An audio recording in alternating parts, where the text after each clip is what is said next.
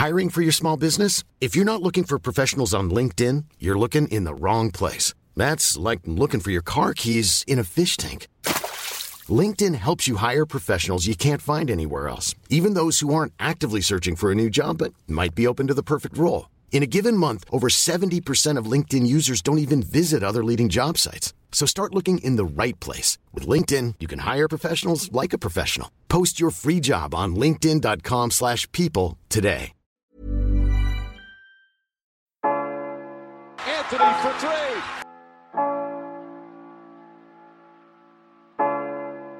Step back. Walker. It's Lillard. He got the shot off. James for the win. It's gone. LeBron James at the buzzer. Durant swings past everybody for the emphatic jam. Curry splits the defense behind the back. Fires a three. Oh, he puts it in. What a spectacular move. Lob. The. Oh, what a monster jam by the Andre Jordan. Anthony Davis slams it home.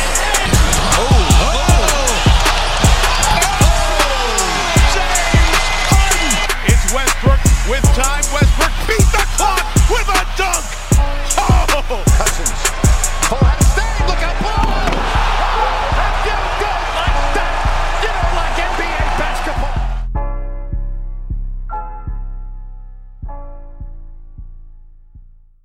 Salut à tous, bienvenue dans l'épisode numéro 57 du podcast Dunk Hebdo. Très heureux de vous retrouver pour cet épisode surprise, épisode spécial loterie. Pour m'accompagner aujourd'hui, dispositif spécial. Tout d'abord, un fan heureux de Boston, c'est Alan. Ça va Alan? Salut Ben, salut tout le monde. Très heureux. Un fan de Memphis qui se prépare à la loterie l'année prochaine, c'est Tom. Ça va Tom?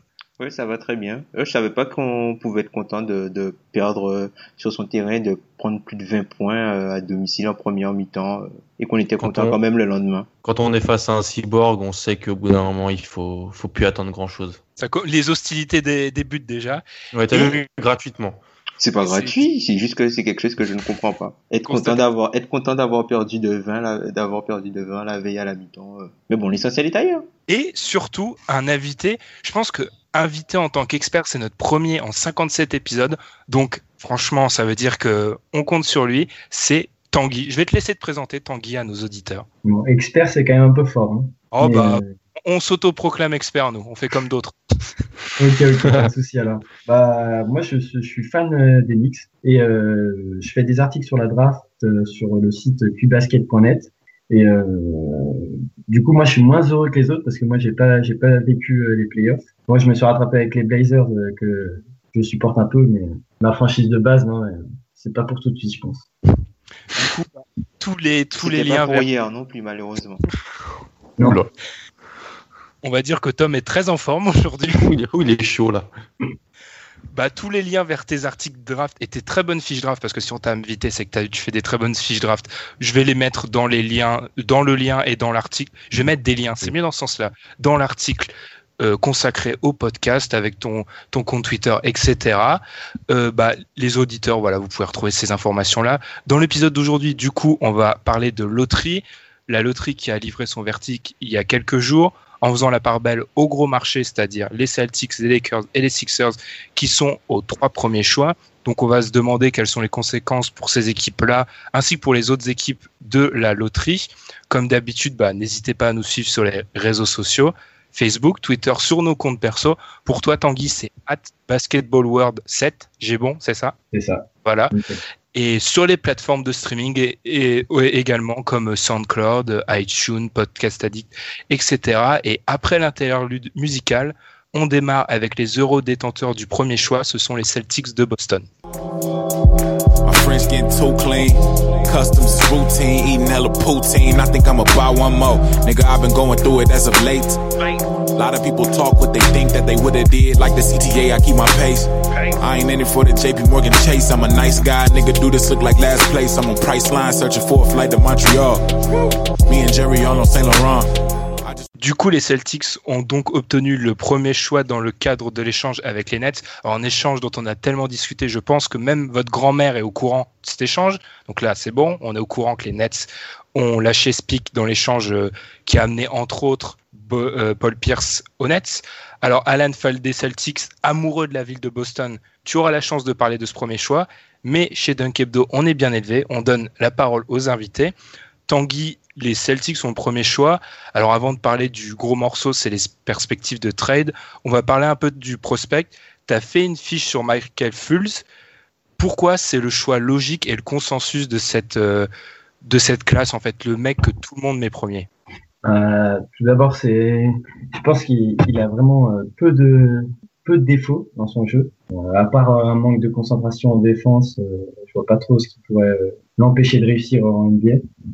Et euh, il a un profil de combo guard qui fait que euh, pourrait il pourrait fitter dans n'importe quelle n'importe quelle franchise euh, dès son arrivée en NBA. Et le, le, plus impressionnant aussi, c'est son, son shoot en sortie de dribble. C'est une de ses principales qualités. vu le, le, jeu moderne en NBA, actuellement, je pense que ça peut ça peut faire ça peut être ça peut être dévastateur pour, pour, pour l'équipe, euh, pour les défenses euh, qui auront à faire face, euh, qui devront faire face à, à Market J'ai trouvé que c'était le premier joueur à, depuis 25 ans à 20 points, 5 rebonds, 5 passes à plus de 40% au tir. Donc ça rejoint ce que tu dis. Il est très bon au shoot. C'est pas seulement un, ah oui, il, a, il, a des, pourcentages vraiment super impressionnants. D'accord. Du coup, Tom, oui, Alan, je te snob une deuxième fois, mais tu auras l'occasion de parler. C'est à ma demande, c'est à ma demande. C'est vrai, c'est une demande que tu as exprimée. Tom, Fulz semble, se, semble aller du côté de Boston. Alors déjà, le, le jeu de dupe a commencé. On, côté Boston, on explique non, on n'échangera pas le choix, alors que forcément, les rumeurs d'échange durant ces semaines, on va en avoir. Si, dans le cas où on reste dans la perspective où Fulz reste à Boston, est-ce que c'est jouable à côté de ITO Alors, est-ce qu'on va le faire sortir du banc? Enfin, ça peut être un sacré casse-tête cette, euh, cette situation quand même. Ben, en fait, ça peut être un casse-tête, mais je pars du principe que en NBA, si tu veux atteindre ton potentiel maximum, il te faut le maximum de talent possible et tu peux pas passer à côté de Fulch. Enfin, c'est pas comme si Boston allait drafter un meneur supplémentaire. Boston va drafter Markel Fultz. C'est pas pareil. Donc je pense pas que ça pose, ça posera problème. C'est plus, enfin, peut-être que ça posera problème euh, pour, euh, enfin, la, la, gestion des minutes et puis au niveau des remplaçants. Mais sinon, je pense pas que ça posera tant de problèmes que ça. Dès que tu es un joueur talentueux et que tu peux te fondre dans le système de Boston, tu poses pas de problème, je pense. Mmh. Tanguy, parce que selon toi, Tanguy, vu le niveau de Fultz, consensus numéro 1, ça va être direct un joueur d'impact dès le premier jour en NBA, ce qui peut être parfois dur, mais il semble, de ce que j'ai lu, moi, ça semble être le cas. Il va direct avoir un impact. Ah oui, normalement, oui. Directement quand il va arriver, il va être, il va, il va pouvoir faire la différence. Et du coup, euh, ça pousse euh, un joueur comme euh, Rosier à être tradé sûrement, parce que là, avec tout, avec tout l'embouteillage à l'arrière, ça va être plutôt tendu, je pense. Du coup, Alan, je vais enfin te donner la parole. Le fan des Celtics, on va, du coup, on va enchaîner sur les, les, les trades. Tu pourras dire un petit mot sur le, talent de Fools. Hmm. Qu'est-ce qu'on fait du côté de Boston maintenant? Parce que si Fools est le choix, ça fait, comme l'a dit Tanguy, un sacré embouteillage à, à l'arrière et il pourrait avoir des victimes de ce choix, logiquement. Ouais, mais c'est vraiment un problème de riche. Euh, moi, je suis d'accord avec, euh, avec Tanguy et, Tom. faut prendre Fools parce que en fait, simplement dans cette draft, c'est le seul qui a pour moi le potentiel sûr d'être une, allez, on va dire une star NBA. Voilà. Et ça, tu passes pas outre. Euh, surtout que euh, c'est peut-être très dur ce que je vais dire et pas mal de fans de Boston ne sont sans doute pas d'accord avec moi, mais pour moi, Isaiah Thomas, c'est pas le meneur du futur et c'est pas celui qui va te permettre euh, d'atteindre les sommets à l'est, selon moi. Ce qui, ce qui sous-entend trade ou parce que son contrat arrive bientôt à terme Voilà, il y a le contrat qui va arriver à terme. Pareil, il y a Bradley, il y a Smart qu'il va falloir payer. On en a parlé avec Tom pas mal de fois. Mais euh, moi, je pense que pour avoir vu marquer le Fultz pas mal, pour en avoir parlé dans, dans ma rubrique, le mec est trop impressionnant mm. et c'est trop. Tu dois trop mettre en place ton équipe euh, autour d'un joueur comme ça en 2017. Mmh, je suis pas si sûr. Vas-y Tom, pourquoi tu n'étais pas si sûr que ça? Bah, En fait, si tu veux, aujourd'hui, le niveau des meneurs est tellement haut qu'en fait, un très bon meneur, ça, ça te, ça fait pas de toi un candidat au titre en fait. Un très bon meneur, non, un, un, gros ailier, ça t'emmène très haut dans la NBA actuelle. Mais un très bon meneur, ça, ça fait de toi une bonne équipe, une très bonne équipe peut-être, mais ça sûr. fait pas de toi Les- une grande équipe. Les gros ailiers, à part LeBron et Kevin Durant et Kawhi, les, les autres, ils se font tous sortir euh, très tôt, hein, Ils se tandis font que sortir par qui? Bah, ils se font sor- ils se font ils se font sortir par Boston, Jimmy Butler, ils se font sortir par Cleveland, euh, Paul George. euh, Ils, ils se font sortir ils par qui? Ils se font sortir par Toronto, Giannis, c'est pas non plus. euh, On s'éloigne un peu du sujet, messieurs. Je vais, là, je, je, je, je- je suis complètement dans mon rôle de présentateur aujourd'hui, complètement. J'ai- Non, mais je suis, là, je suis, je suis d'accord avec Tom. Il y a un tel noyau dur de meneurs. Regarde, il y a deux semaines, on se demandait si Kyle Lowry, qui a fait une énorme saison, était top 10. Ça te prouve qu'on est dans une, dans une, euh, dans une, euh, une ligue où voilà, il faut, euh, il faut avoir un, un top top meneur. Mais comme le dit, le, le, le dit Tom, il y a beaucoup de meneurs, donc voilà, c'est pas sûr de prendre l'avantage. Mais Fultz, avec lui, t'es sûr d'au moins de pas te faire larguer au poste de meneur. Ah oui, si, je, je suis d'accord, je suis d'accord avec toi là-dessus. Enfin, je, juste pour terminer là-dessus, en fait, c'est juste que le, en gros, le, le drop-off entre les cinq meilleurs ailiers de la ligue est beaucoup plus significatif que le drop-off entre les cinq meilleurs meneurs de la ligue. En tout cas, pour l'instant. Tanguy, je vais te redonner la parole parce que les deux là, je pourrais jamais les contenir. Je, je, je, je- c'est pas possible. Pour ce qui est, du coup, on a, on s'est un peu projeté là, ce que dans leur échange et Tom, sur ce qu'est un peu le potentiel de Fulz. On est tous d'accord pour dire que c'est le meilleur joueur. Au niveau du potentiel, du coup, est-ce qu'on est, moi, alors, j'ai un peu mes fiches draft, je les ai abandonnées en cours de route par manque de temps, mais j'étais en train d'écrire celle de Fulz et au niveau de l'impression, j'ai mis ça euh, juste en dessous de Ben Simmons, mais énorme impression. Alors, je pense que tu en parleras, mais opposition à remettre en, en contexte parce que c'était un peu faible en face. Mais on est devant quoi au niveau potentiel? On est devant un des meilleurs arrières des 5-10 dernières années, comme j'ai pu lire à droite à gauche, ou juste le meilleur joueur de la classe, mais un prospect comme on en voit tous les ans. Ah non, non, non, cl- clairement, il a aucune limite. euh, ça, il peut devenir un top 3 à son poste, clairement. Enfin, les- non, mais pas tout de suite. Pas, Ah oui. pas, dans, pas dans les 2-3 ans, mais plus tard, je pense qu'il a, il a, les- il a le potentiel pour, pour devenir un- un- une vraie superstar. Ce qui veut dire que clairement, pour toi, il n'y a aucune. euh, En fait, si tu pars du principe que ça peut devenir un des trois meilleurs meneurs de la NBA, ce qui veut dire quelque chose, le choix, il se réfléchit pas. Et d'ailleurs, tu serais limite pas prêt à l'échanger parce que moi, je sais que si on me dit que j'ai un des potentiels futurs top 3 meneurs Mm. en Fulz, je je l'échange jamais le choix. Oui, top, bah, top, top 3, je me suis peut-être enflammé, mais top 5, euh, je pense, top 5, bien top 5. Mais euh, ouais, non, moi, pour moi, il faut pas, il faut pas les changer, euh, c'est le, le Boston. D'accord, ok. C'est pas comme si c'était un, c'est pas comme Jalen Brown qui, a, qui a- il fallait un peu le développer et tout, et il a pas, un- il a, il a un super potentiel, du coup, c'est pas comparable. C'est un peu un rookie à part, quoi. En fait, ce que tu me dis, c'est que ça peut être un joueur d'impact dès le premier jour. Ouais, je pense. Ok. Alan, du coup, là, j'ai entendu quand tu, on t'a dit top 3, euh, tu as un sursaut de joie quand on t'a dit peut-être top 3 meneur. Tu, tu fais notre, euh, notre euh, rubrique NCAA, Alan. Donc, Mm. tu as aussi un avis sur euh, Fulz et je pense que tu avais l'air d'accord avec cet avis, justement. Ouais, je suis d'accord parce que euh, le mec jouait avec des plots, mais vraiment. C'est-à-dire que cette équipe de Washington, c'était affreux. Tous les mecs, euh, ils, ils ont perdu des joueurs à la draft et les autres bons joueurs ont, ont transféré dans d'autres équipes, donc il y avait personne. Et la Pac-12, la conférence dans laquelle jouait Fultz, c'était une conférence plutôt bonne. Donc, euh, quand, à chaque fois que je l'ai vu, c'était contre des équipes plutôt intéressantes. UCLA, Oregon. Et c'était le meilleur joueur sur le terrain de loin. Peut juste peut-être quand ils ont pris une raclée contre UCLA, on parlera de Lonzo Ball qui avait été bon dans ce match, mais Fultz ça fait pas du tout à rougir et il avait surtout pas du tout les mêmes coéquipiers que Lonzo Ball avait à UCLA. Le potentiel de Fultz, il est, moi c'est le meilleur. Depuis que je fais NC Hebdo, ça fait trois ans maintenant. J'ai commencé la première année, euh, avec Carl Anthony Towns, et dans ces trois ans, c'est le joueur que j'ai le plus apprécié euh, et c'est celui qui m'a le plus impressionné clairement. D'accord. Parce que là, vraiment, moi, je vais me mettre, je me, j'endosse le rôle de la personne qui s'y connaît. Parce que là, ça doit être une des trois ou quatre dernières années où j'ai moins suivi la draft par souci de temps. Donc, je vais me mettre dans le rôle d'un, d'un de nos auditeurs qui s'y connaît mal. Là, vous êtes en train de me le dire, et Tom pourra donner son avis, que là, c'est vraiment un prospect. C'est spécial ce qu'on a en face de nous. C'est vraiment spécial. Et du coup, je vais, j'en profite pour glisser mon premier tacle, glisser les deux, les deux jambes en l'air à Lonzo Ball. Il est clairement au-dessus de Lonzo Ball.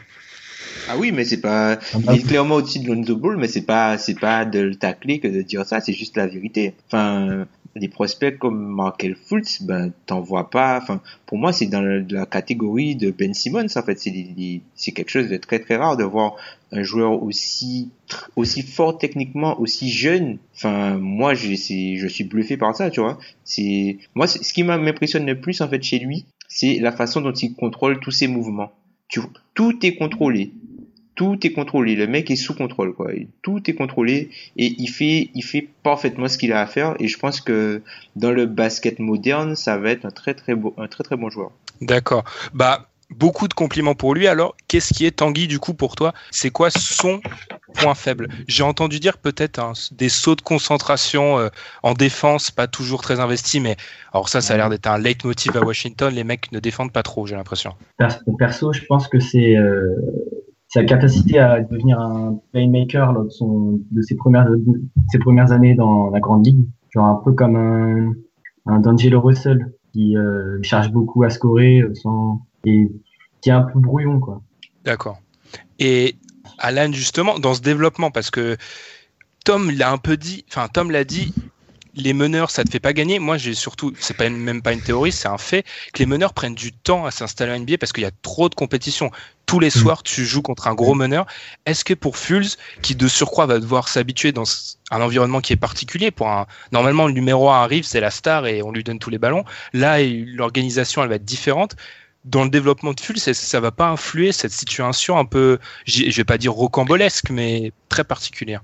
Oui et non, je pense, parce que euh, d'un côté, il arrive et il n'a pas non plus la plus grande pression. Il n'arrive pas avec le Messi, avec le statut de Messi.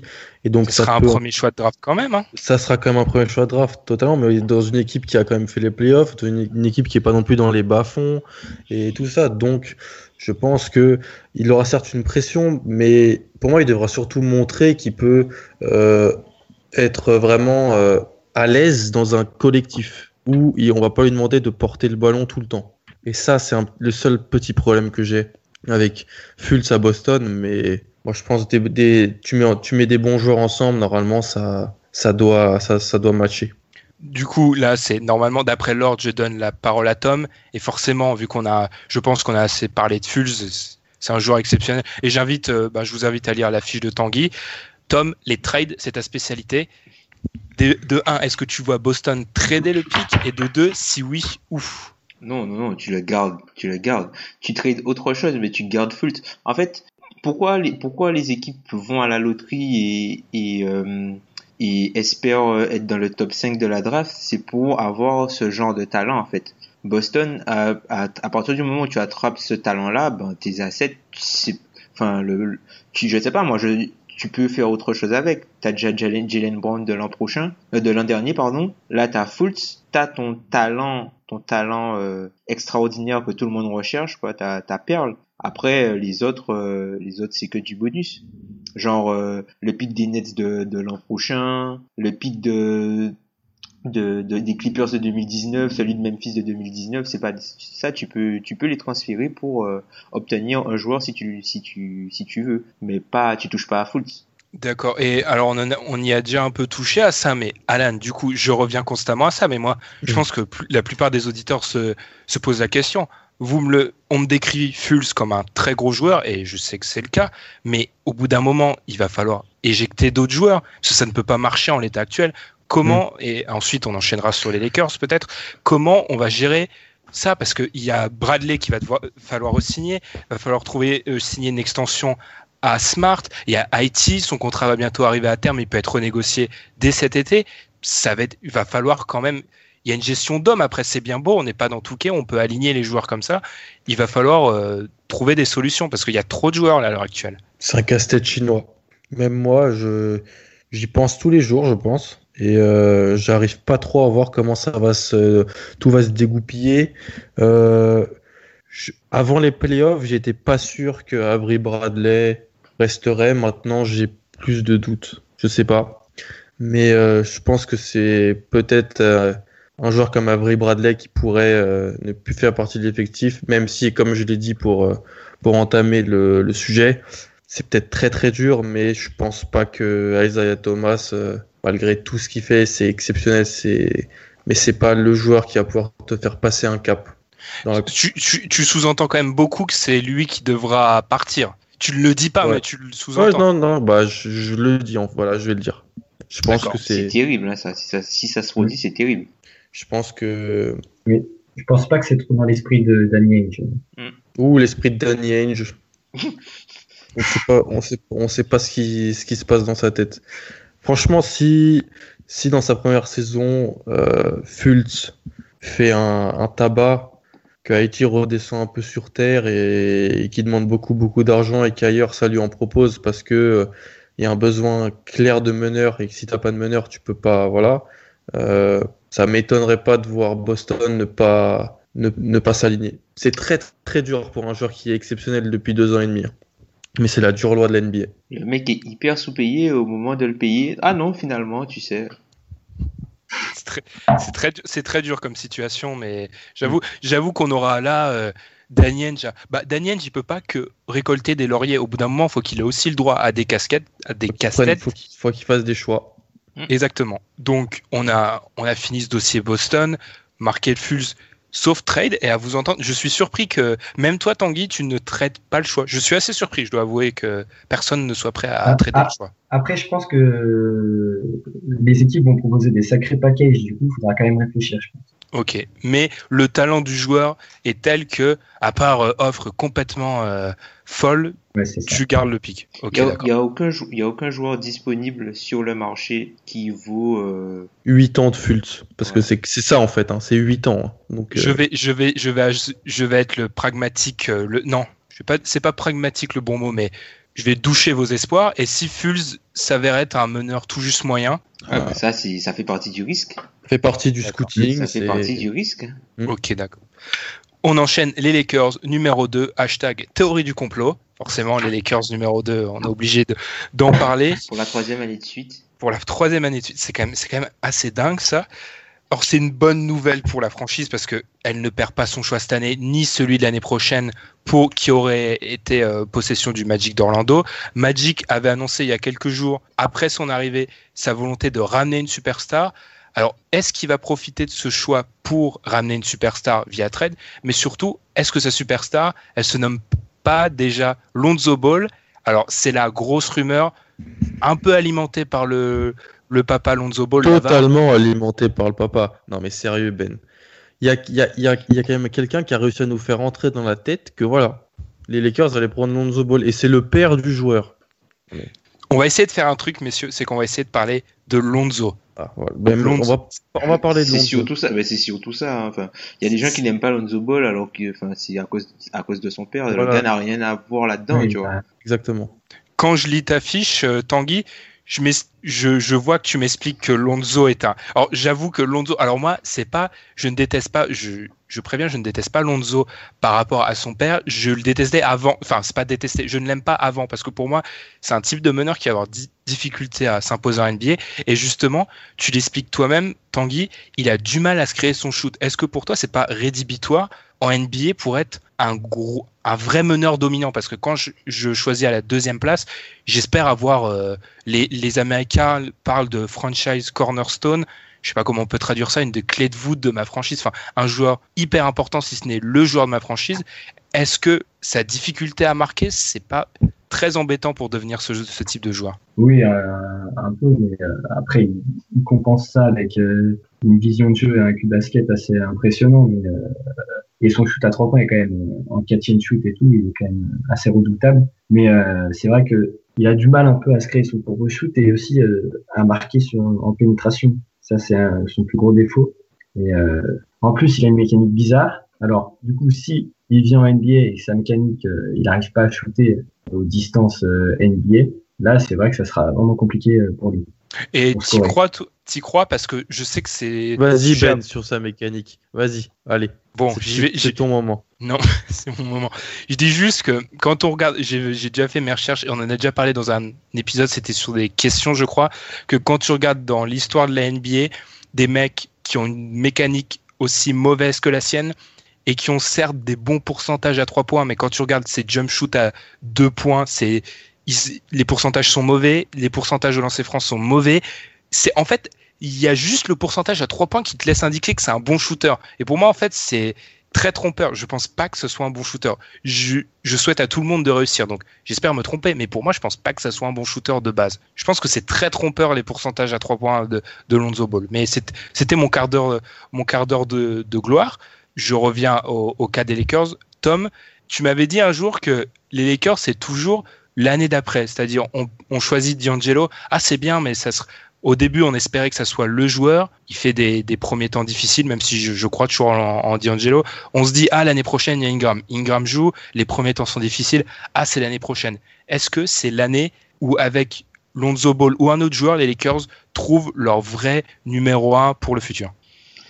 Euh, franchement, je sais, enfin, honnêtement, je sais pas vraiment où vont les Lakers. Déjà, moi personnellement, à partir du moment où ils ont ramené Pelinka, pour moi, ils jouent pas le long terme, clairement. Tu ramènes pas, tu ramènes pas un ex-agent de joueur pour jouer le long terme, euh, tu, pour jouer la draft et tout ça, je pense pas.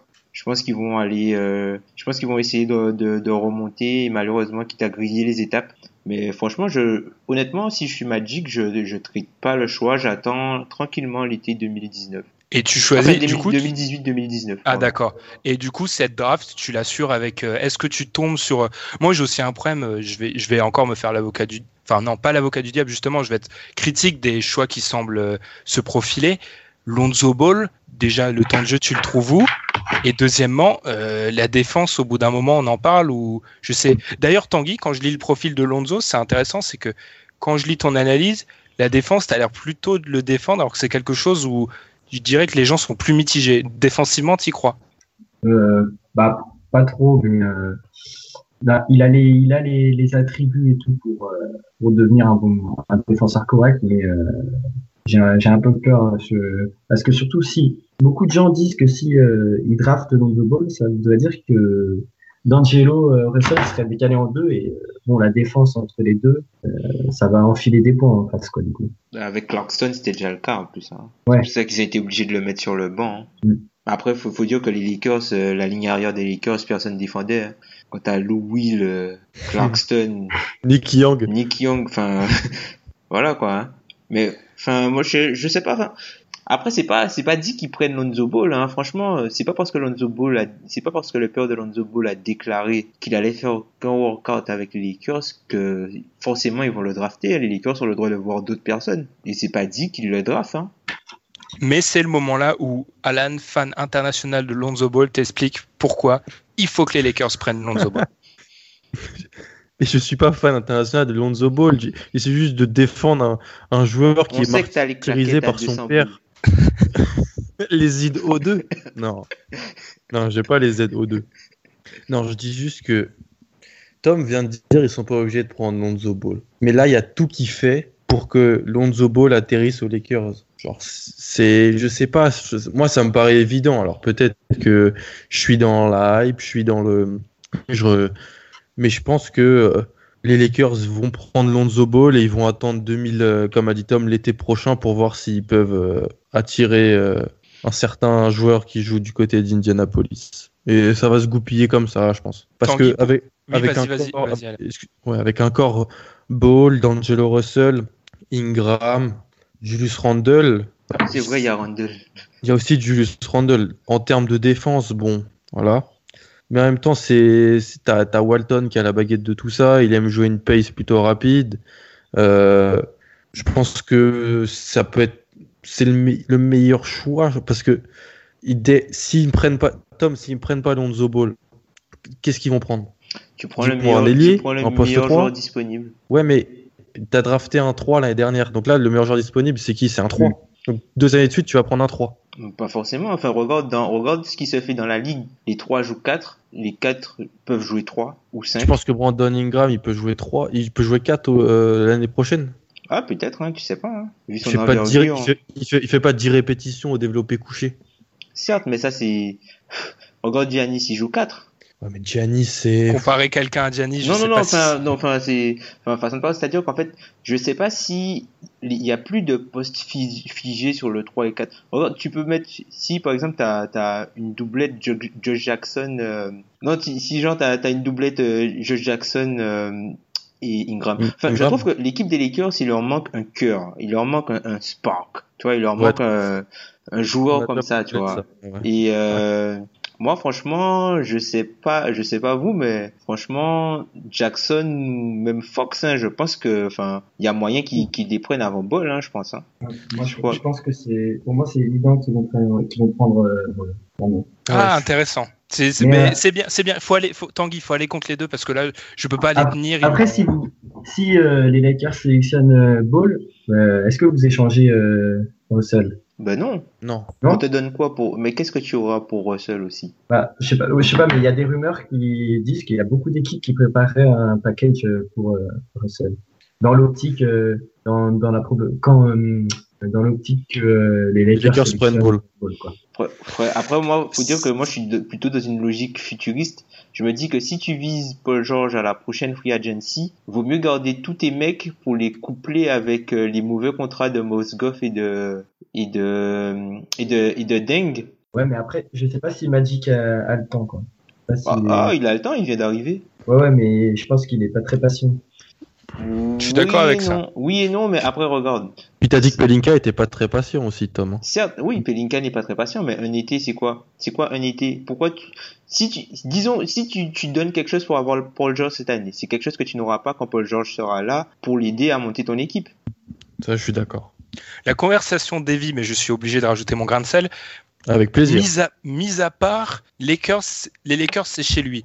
Qu'est-ce que tu vends à Paul George en 2018 quand tu auras comme corps Lonzo Ball, D'Angelo Russell C'est bien beau tout ça, mais Paul George, il aura, je vais pas donner de nom d'équipe parce que c'est dans un an, on sait pas, mais il aura potentiellement des équipes qui voudront, qui ont des vrais arguments, et de l'autre, on lui offrira les soleils et le soleil et des mecs de 21 ans. C'est à moi, Ben bah, C'est à je- moi la, la question, non, du coup? Bah, c'est une question pour tout le monde en fait. Mm. On, parle limite, on parle limite du principe que Paul George c'est presque acté.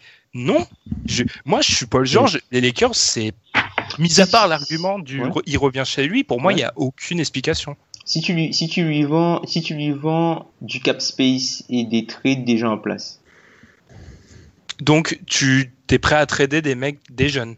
Mais tu seras obligé si tu veux Paul George, parce que Paul George il va pas venir, euh, Paul George il va pas, Paul George il va pas venir pour euh, pour jouer euh, pour jouer les playoffs. Hein. Ce serait con Sauf pour que tu viens- tu viens de dire- pour quitter les play, pour jouer les playoffs. Tu viens de dire toi-même Ouais. que Paul George, les D'Angelo Russell et tout, tu n'as rien contre eux. Enfin tu t'as presque rien contre eux. Donc Oui, mais tu peux t'en servir justement comme leverage pour les coupler avec les contrats de Deng et Mosgov pour gagner du cap space et après signer des joueurs qui sont sur le marché. Ouais. C'est beaucoup de promesses quand même.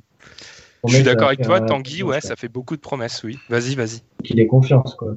Oui, voilà. Et, et surtout, bah, quand, quand je relis une fois ta, encore une fois ta fiche, tu conclus par l'équipe qui sélectionnera dans le top 3 pour toi, Lonzo Ball, contrairement à Alan et Tom. Pour toi, c'est le choix et ça serait logique en fait de sélectionner Lonzo Ball là. Bah, je vois pas trop qui pourrait, euh, qui il pourrait sélectionner. Ah, moi aussi, je pense qu'il faut qu'il prenne Fox. Ball. hein. Fox, il est, pour moi, il est, il est en dessous de Ball. Et euh, même Jackson, je pense, avec Ingram, ça ferait beaucoup trop, euh, ça ferait euh, embouteillage. Ah, je suis pas sûr. Bon, après, c'est, ça s'entend, hein. Moi, le seul truc qui me gêne, en fait, c'est que Lonzo Ball, c'est un joueur qui a besoin, si- quand tu prends Lonzo Ball, c'est pour construire ton équipe autour de lui. C'est pas un joueur qui va s'adapter à un système. C'est ton système qui doit s'adapter à lui. Et je sais pas si tu peux construire une équipe qui veut aller haut en te basant sur Lonzo Ball. Mais Après, c'est, c'est simplement mon avis. Ce qui Je est vais- sûr, c'est que. Vas-y, excuse-moi, Alan. euh, Vas-y, vas-y, Alan. Je pense que euh, c'est le mec qui arrive en NBA avec le plus de pression depuis. Sérieux, à part Wiggins depuis King James, je pense. C'est une- à c'est difficile à C'est quantifier. pas pareil, enfin, mais bon. Il a une pression, le môme. Mais c'est pas la même pression. C'est la, la pression qui est liée à son père. Oui, mais la pression liée à son père, son père, il est pas sur le terrain face à Steph Curry, Russell Westbrook. Messieurs, on avait dit qu'on ne. On va on pas ne- parler de la on ne parlait pas de Ouais. ça. Parce- en fait, Tout moi, quand, monde- quand, quand je vois, tu vois, si genre les Lakers draft Ball, je me dis à terme, la plus grosse évolution de Ball, c'est de faire ce qu'Arden a fait avec les, les Rockets. Moi, c'est comme ça que je le vois. C'est justement sur ça que je voulais rebondir et avoir votre avis, et notamment ensuite Tanguy. Faut que je te donne plus la parole parce que les deux là, je peux peux pas les contenir. Je le répète encore une fois, mais ils sont intenables. Est-ce que, alors c'est très dur ce que je vais dire vu mon histoire d'amour avec le joueur, mais est-ce que avec Lonzo Ball, j'ai pas le phénomène, selon toi Tanguy, j'ai pas le phénomène John Wall, c'est-à-dire le mec est bon, mais ce qu'il est intrinsèquement, c'est-à-dire un meneur qui passe en premier, qui est un, ouais, qui est un passeur de base, ça limite pas de base ton équipe parce qu'on a l'air des meneurs scoreurs et si tu couples ça à son incapacité à, shooter et à être une menace offensive, est-ce que en fait Lonzo c'est pas un complément alors que Fulz ça peut être ta star? Ah si, oui, bah, clairement. Ball, j'ai des doutes sur, le, sur son potentiel euh, de superstar, clairement. Je pense que si on va, de toute façon, on va voir s'il arrive à développer son shoot, à peut-être à, à, changer de mécanique et puis euh, devenir un bon shooter.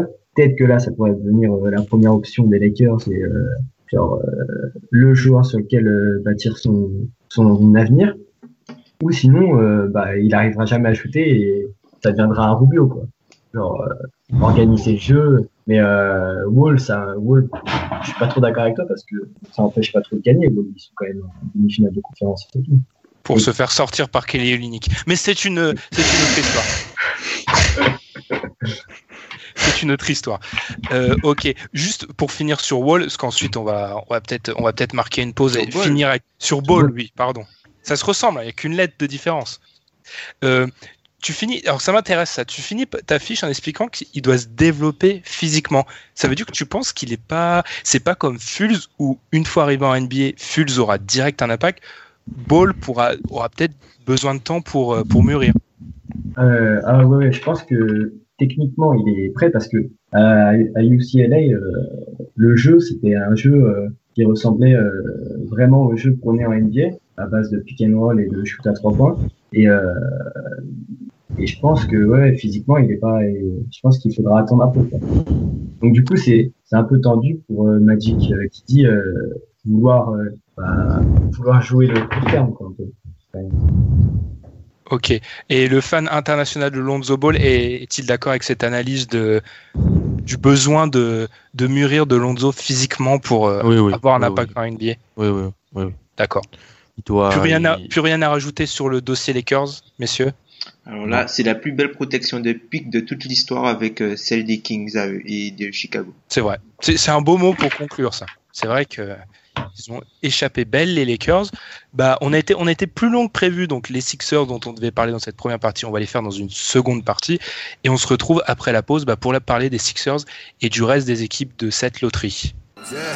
The future started yesterday, nigga. Every minute feeling different, now I'm not the same, nigga. I admit that I was timid at a younger age, nigga. Daddy asked me what I wanna be, I said a pay, nigga. Whipping extras out the pot, I gave myself a raise, nigga. Heavy sinning, can't remember last time I prayed, nigga. So the devil introduced me to cooking cocaine, nigga. On the blade, seven days, ain't babe a shame, nigga. I was thugging with my trait, hey, motherfucker. On enchaîne le troisième choix c'est celui des 76ers avec Joel Embiid fidèle à lui-même, génial pendant la, la, loterie. Choix en provenance de Sacramento, il faut dire, hein, dans, dans le cadre de. Mais quand même. On comprend pourquoi les mecs ont quand même levé une bannière pour Saminki parce que ils ont quand même un top 3 de la draft grâce à Saminki, encore une fois. Le génie. C'est gra... Non, mais c'est Karl Landry, hein, le trade. C'est Karl, Land... Karl Landry, Nick Stoskas. Tout ça pour faire de la place sur le salary cap pour signer Rondo, Costa, Kofo, c'est Marco Bellinelli. C'est très grand ça. Alors pour ce qui est des perspectives, on, on, on, expliquait en off en fait, d'après toi Tanguy, en fait cette draft on peut la découper, enfin le haut de cette draft on peut la découper en trois groupes si on veut. Il y a Fulz tout en haut, il y a Ball et peut-être Josh Jackson qui pourrait, alors je parle pas encore du fit parce que là ça pourrait être un peu compliqué, mais Josh Jackson, si les 76ers étaient dans la philosophie du meilleur joueur disponible, ce qui est peut-être plus trop le cas avec Colangelo, ça serait un choix logique parce qu'il sort de la mêlée à ce moment-là. Oui, je pense qu'il je pense qu'il est au-dessus de, des autres. C'est ça, c'est clairement ça. Il y a Fultz au-dessus, puis Ball, puis Jackson, et ensuite euh, un groupe de 6-7 joueurs euh, un peu un peu moins attendus. Donc, dans cette idée-là, Tom, spécialiste des trades, je vois. Ouais, c'est quoi cette étiquette Oui, voilà, c'est un cru comme euh, autoporteur top 15 shooter. Hein. C'est ça. Je vois déjà des rumeurs circuler d'un possible échange des 76ers. Si, si tu es d'accord avec Tanguy et que tu vois que les, tu vois Josh Jackson, et je sais que tu aimes bien Josh, Jackson, Josh Jackson comme un, le vrai troisième joueur de cette euh, classe, même si le fit semble hasardeux, tu ne traites pas.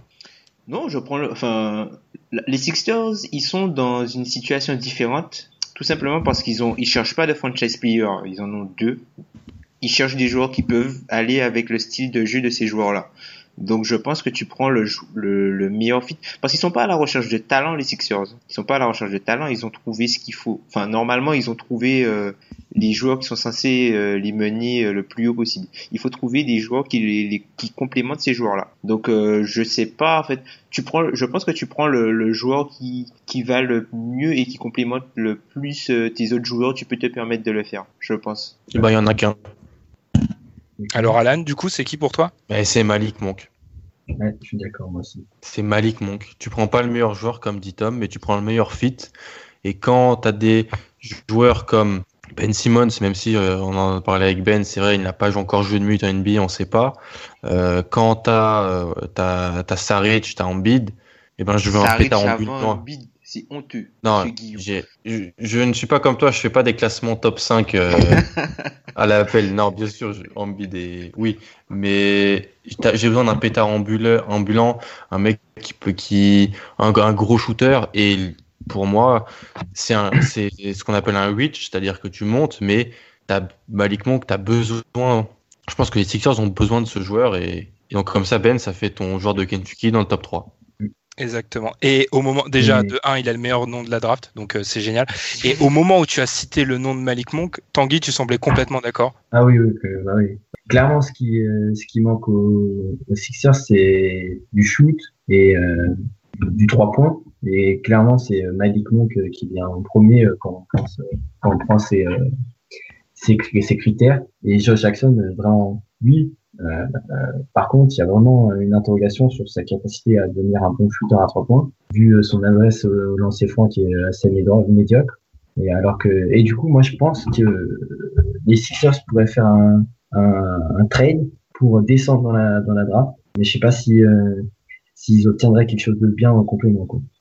Histoire de choper Malik Monk plus tard. Voilà, il pourrait se dire que Parce qu'il n'est pas, il est pas attendu super haut. Euh, bah, tu prends le Malik Monk en 3, c'est quand même assez. Euh...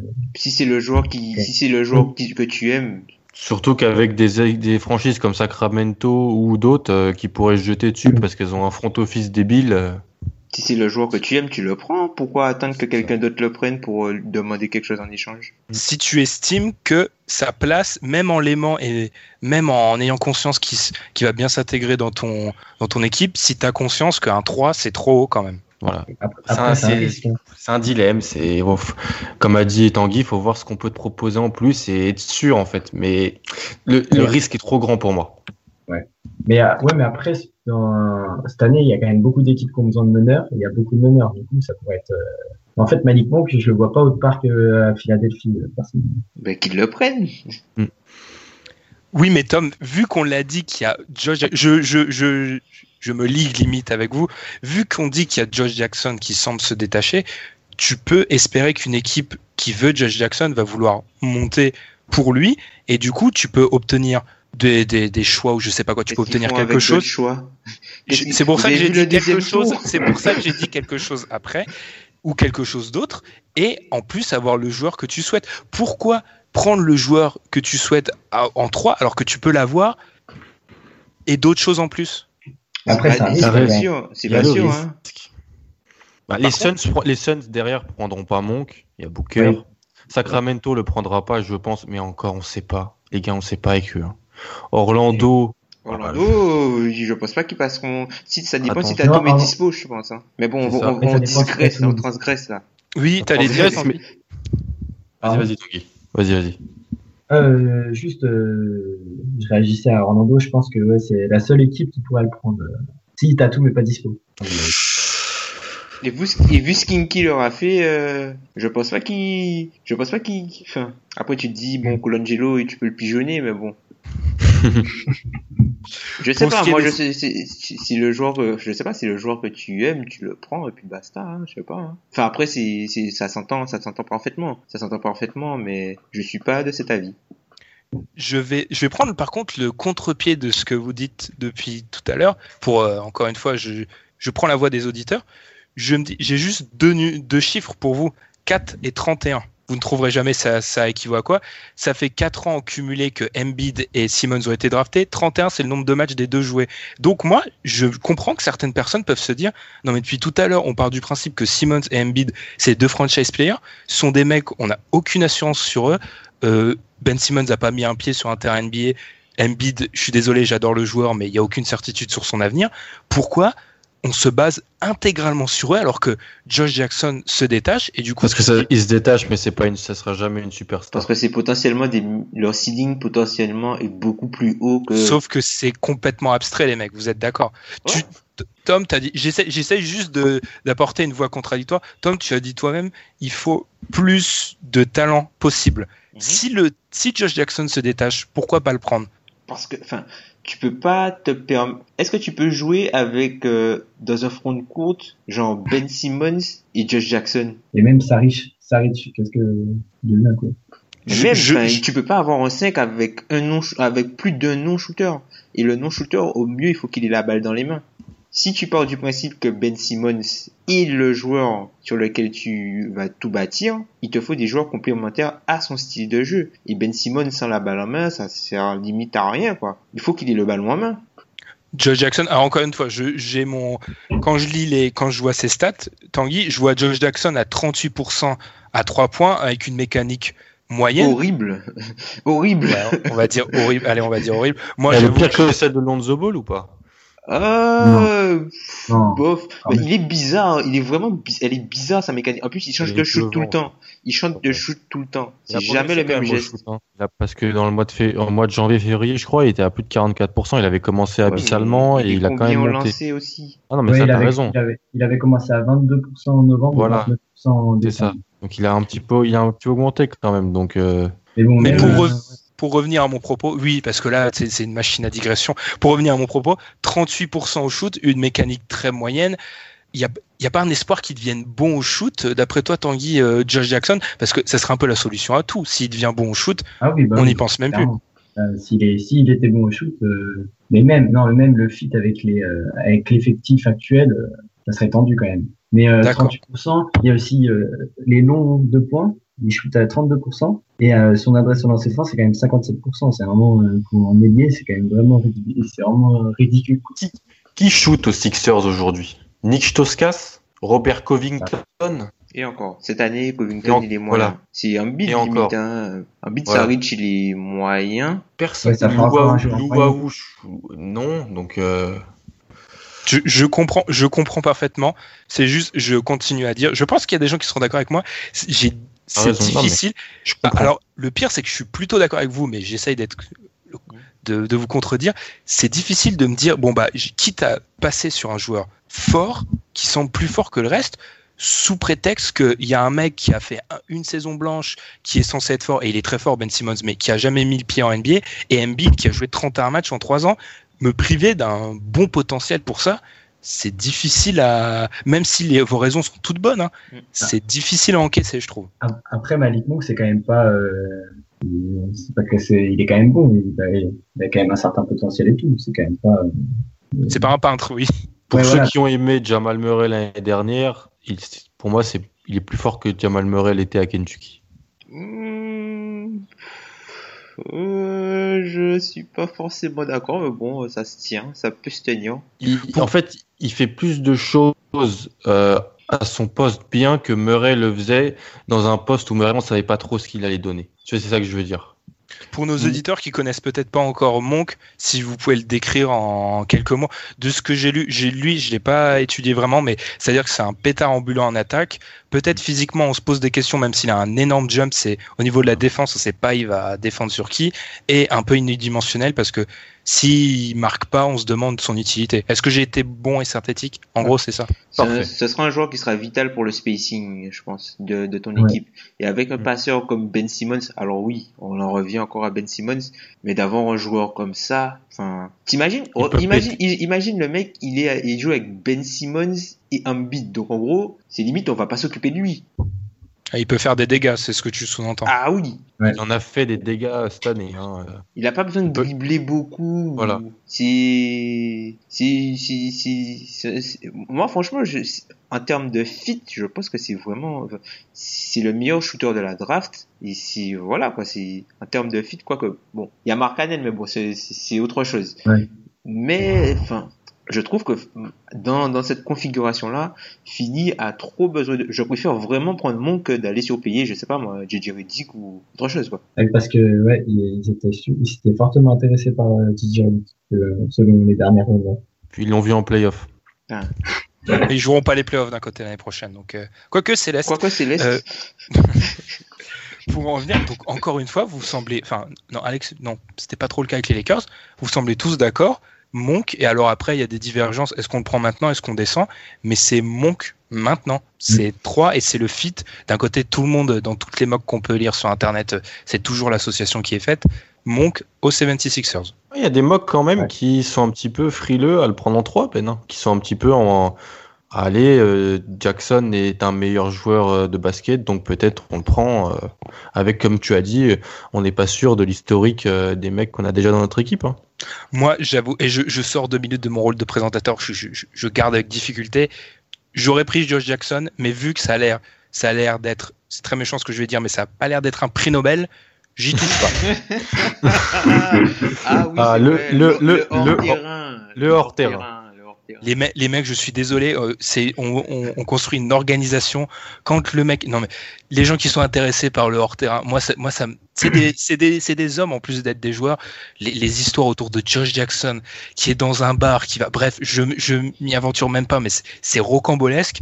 Alors, je veux pas y toucher, surtout qu'il y a un certain mec qui s'appelle Jalil aussi dans le vestiaire et qu'il a aussi des deux trois affaires. Donc, je veux pas créer euh, un vestiaire de jeunes euh, avec des mecs un peu borderline. J'aime pas ça. Donc, je n'y touche pas. C'est pas le propos. Je m'égare.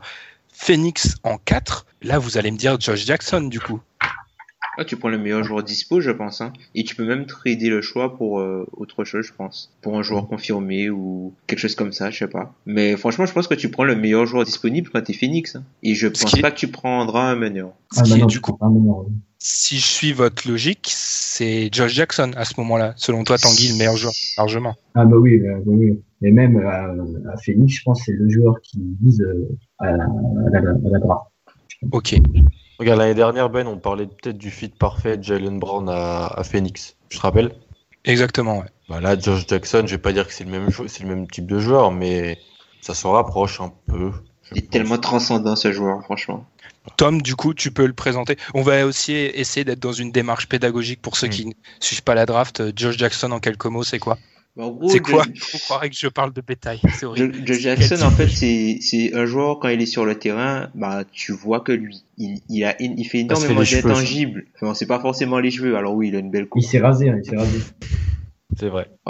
Et du coup, enfin, tu vois que lui, parce qu'en fait, il fait tout, il se donne à fond sur le terrain, il, il est, c'est, c'est une boule d'énergie, il est partout. C'est, vraiment un joueur qui, qui comble les, qui comble les trous, qui, qui fait énormément de choses sur le terrain et euh, que j'apprécie beaucoup. C'est, comment dire? Tu vois, quand tu vois la, la, la mentalité des, des joueurs un peu comme, il a un peu une mentalité un peu comme, enfin, des Marcus Smart, des Tony Allen, des trucs comme ça. Il a vraiment, enfin, tu sens que c'est le, le joueur, ce sera le, le coéquipier parfait en fait.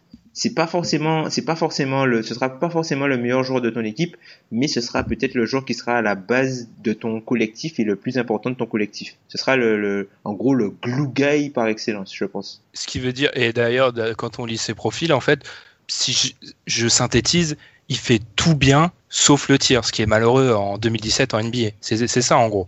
Ouais, voilà, c'est ça. Il fait, il fait tout bien. Il a une excellente vision de jeu. Enfin, il défend extrêmement bien. Après, bon, moi, j'ai, j'ai un petit doute par rapport à sa, à sa, son envergure qui est un petit peu moins longue que je pensais. Je me souviens plus a- exactement des, des il- mensurations. Il a beaucoup profité de jouer face à De, des jouer, 4 en de, NBA. de jouer 4, c'est ça, ouais. Euh, vu qu'ils étaient beaucoup moins rapides et tout, c'était beaucoup beaucoup plus simple pour lui. Du coup, c'est un peu, ça pose question pour euh, quand il devra jouer face au face au poste 3 en NBA. Quoi.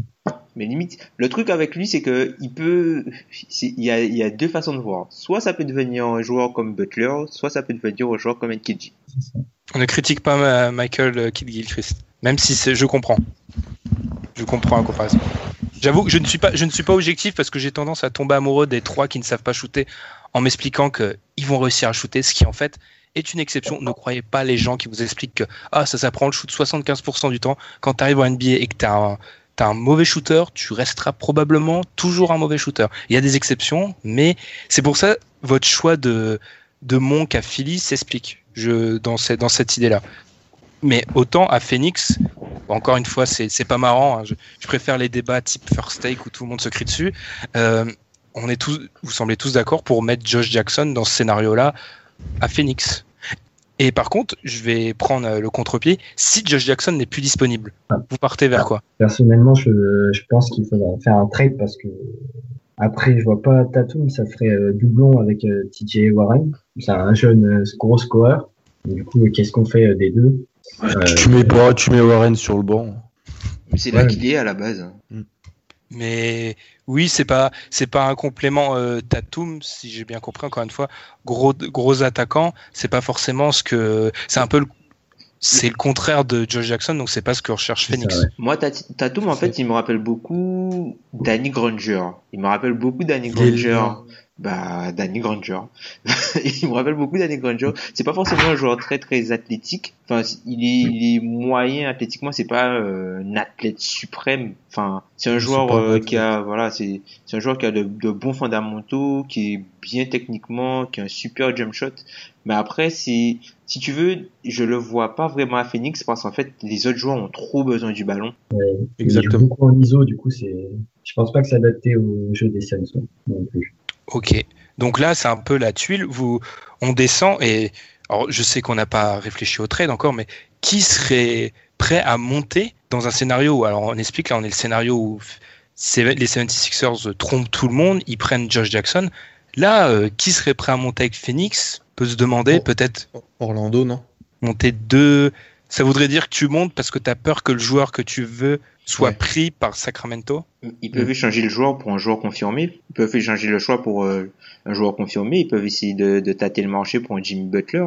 Avec un 4 Ah, c'est un... oui, pourquoi pas. Peut-être, ça me semble peut-être un peu.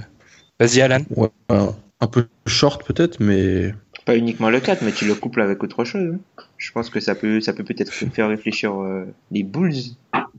Et ça peut aussi mettre la pression sur Boston si jamais Boston le veut. Parce que tu penses que Josh. Ah, ah, non, vous, là, j'ai mal compris. C'est Jimmy Butler que Boston veut. J'ai mal compris tes, tes propos, Tom. On va peut-être enchaîner euh, après Phoenix. Phoenix, j'ai remarqué dans ce genre d'émission au draft, c'est souvent une équipe sur laquelle on passe peu de temps parce qu'on leur dit toujours prenez des trois qui défendent. Ils ne prennent jamais des trois qui défendent. non, ils prennent des 4. Des, une, four- une fournée de 4, oui. Ensuite, à la meilleure franchise de NBA, les Kings. Les Kings qui ont, n'empêche, eu de la chance le soir de la loterie parce que Ah oui, ils se retrouvent ah oui. avec le 5 et le 10, alors que ça aurait pu être largement moins bien. La cin- numéro 5, numéro 10. Première chose, Tanguy, est-ce que selon toi, tu trades? Parce que c'est alors, il y a eu déjà des discussions dans l'équipe euh, du site. Est-ce qu'on trade ces deux choix pour avoir peut-être un choix plus haut et monter? Ou alors, les Kings sont dans une situation tellement catastrophique que deux joueurs, limite, c'est mieux qu'un? Euh, je pense pas, moi personnellement, je pense pas qu'il faudrait trade, hein, parce que je pense que Fox fitterait pas mal euh, dans la team. Et même en 10, tu peux choper un mec comme euh, Isaac. Oh, Bon, franchement, moi je traderais pas. il euh, Ouais, il sera suis pas sûr. dispo en 10 quand même. hein, il passe pas, il passe pas. Minnesota, Isaac. Hein. Il, il passe Ouais, pas à ouais, Minnesota, ouais, je pense. Isaac. Mais Même euh, si- Même si j'aime dire que pareiller sur la draft, enfin dire ce, avoir ce genre de propos, c'est toujours difficile hein, parce que il y a toujours des mecs qui tombent et ils étaient censés ne pas passer telle équipe ou telle équipe. hein. C'est difficile de dire même à six semaines de la draft que un tel ou un tel euh, d'ici à ce qu'il fasse un mauvais workout et tout, euh, peut-être, c'est pas.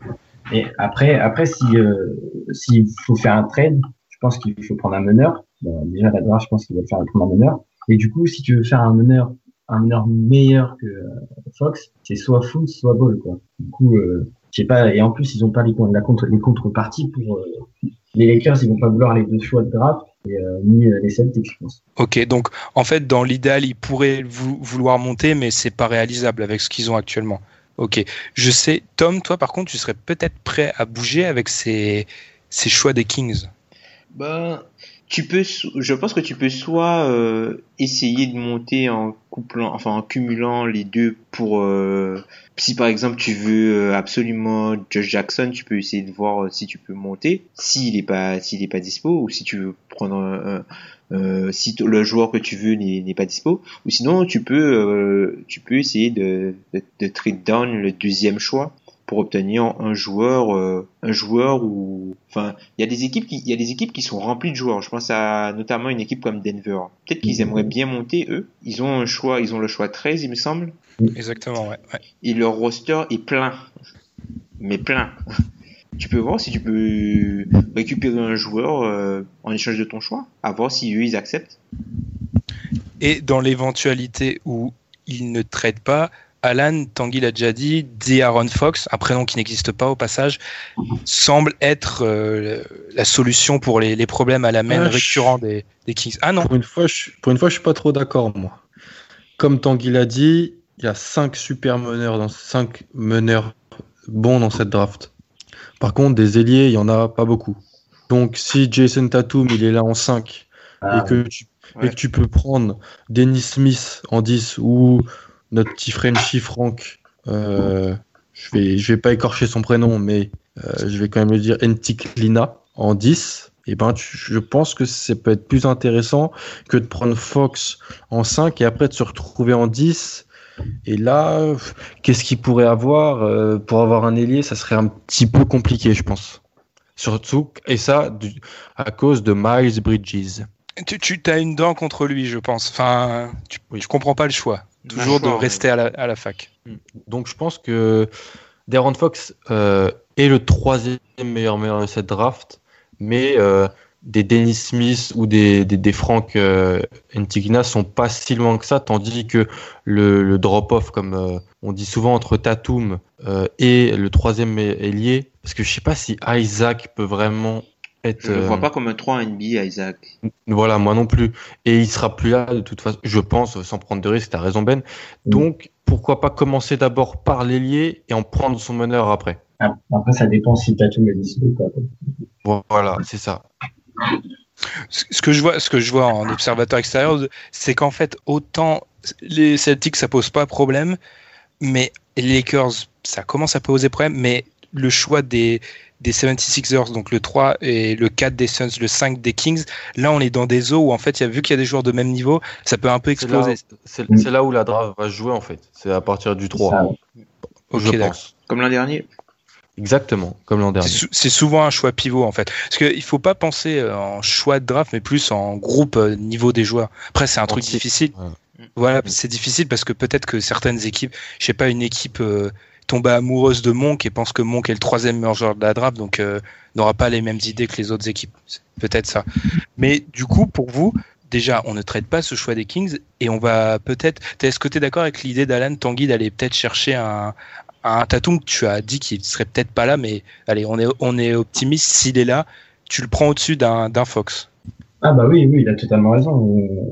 Je pense qu'avec le 10, il y aura peut-être, il y aura sûrement, il y a de grandes, il y a de grandes probabilités que qu'un meneur soit encore dispo. Du coup, ouais, tu, je, je suis assez d'accord avec lui, je pense. D'accord. Je vais juste, et Tom, tu pourras peut-être répondre. Je regarde juste, vous, on vous parlait de 5 meneurs. Donc, je, je, je vois les équipes du top 10. On, par, on, a expliqué que les Kings ont le dixième choix. Les Celtics vont sûrement prendre Fulls. Les Lakers vont peut-être prendre euh, Lonzo, ça en fait deux déjà. Si on part du principe que les, les Knicks vont en prendre un, les Mavericks vont peut-être en prendre un, vous êtes à un Magic, à un Magic d'Orlando de, qui prend un meneur euh, de vous faire euh, avoir dans le couloir en fait. Bah surtout si euh, surtout si on prend surtout si euh, les Kings prennent euh, Tatum et que les Sixers ont pris Monk, je pense. Donc c'est, je comprends la théorie du vu qu'il y a moins, il euh, faut toujours prendre ce qui est rare et ce qui est rare a plus de valeur, mmh. mais la technique a peut-être ses limites. Après t'es pas obligé de prendre ton, t'es pas obligé de prendre ton meneur du futur euh, cette année. Hein. Les Kings ne seront pas forcément bons l'an prochain, enfin la saison prochaine. c'est la dernière fois, enfin, ils auront leur choix de draft normalement. C'est après qu'il y a le choix, c'est après qu que le, le, choix est, est, non protégé avec Philly. Donc en 2018, ils ont, ils ont encore leur choix et ils seront probablement encore euh, haut dans la loterie. Donc euh, tu peux prendre un autre joueur. Hein. Tu prends le meilleur, meilleur talent disponible. Tu prends le meilleur okay. joueur disponible, sauf un pivot ou un 2.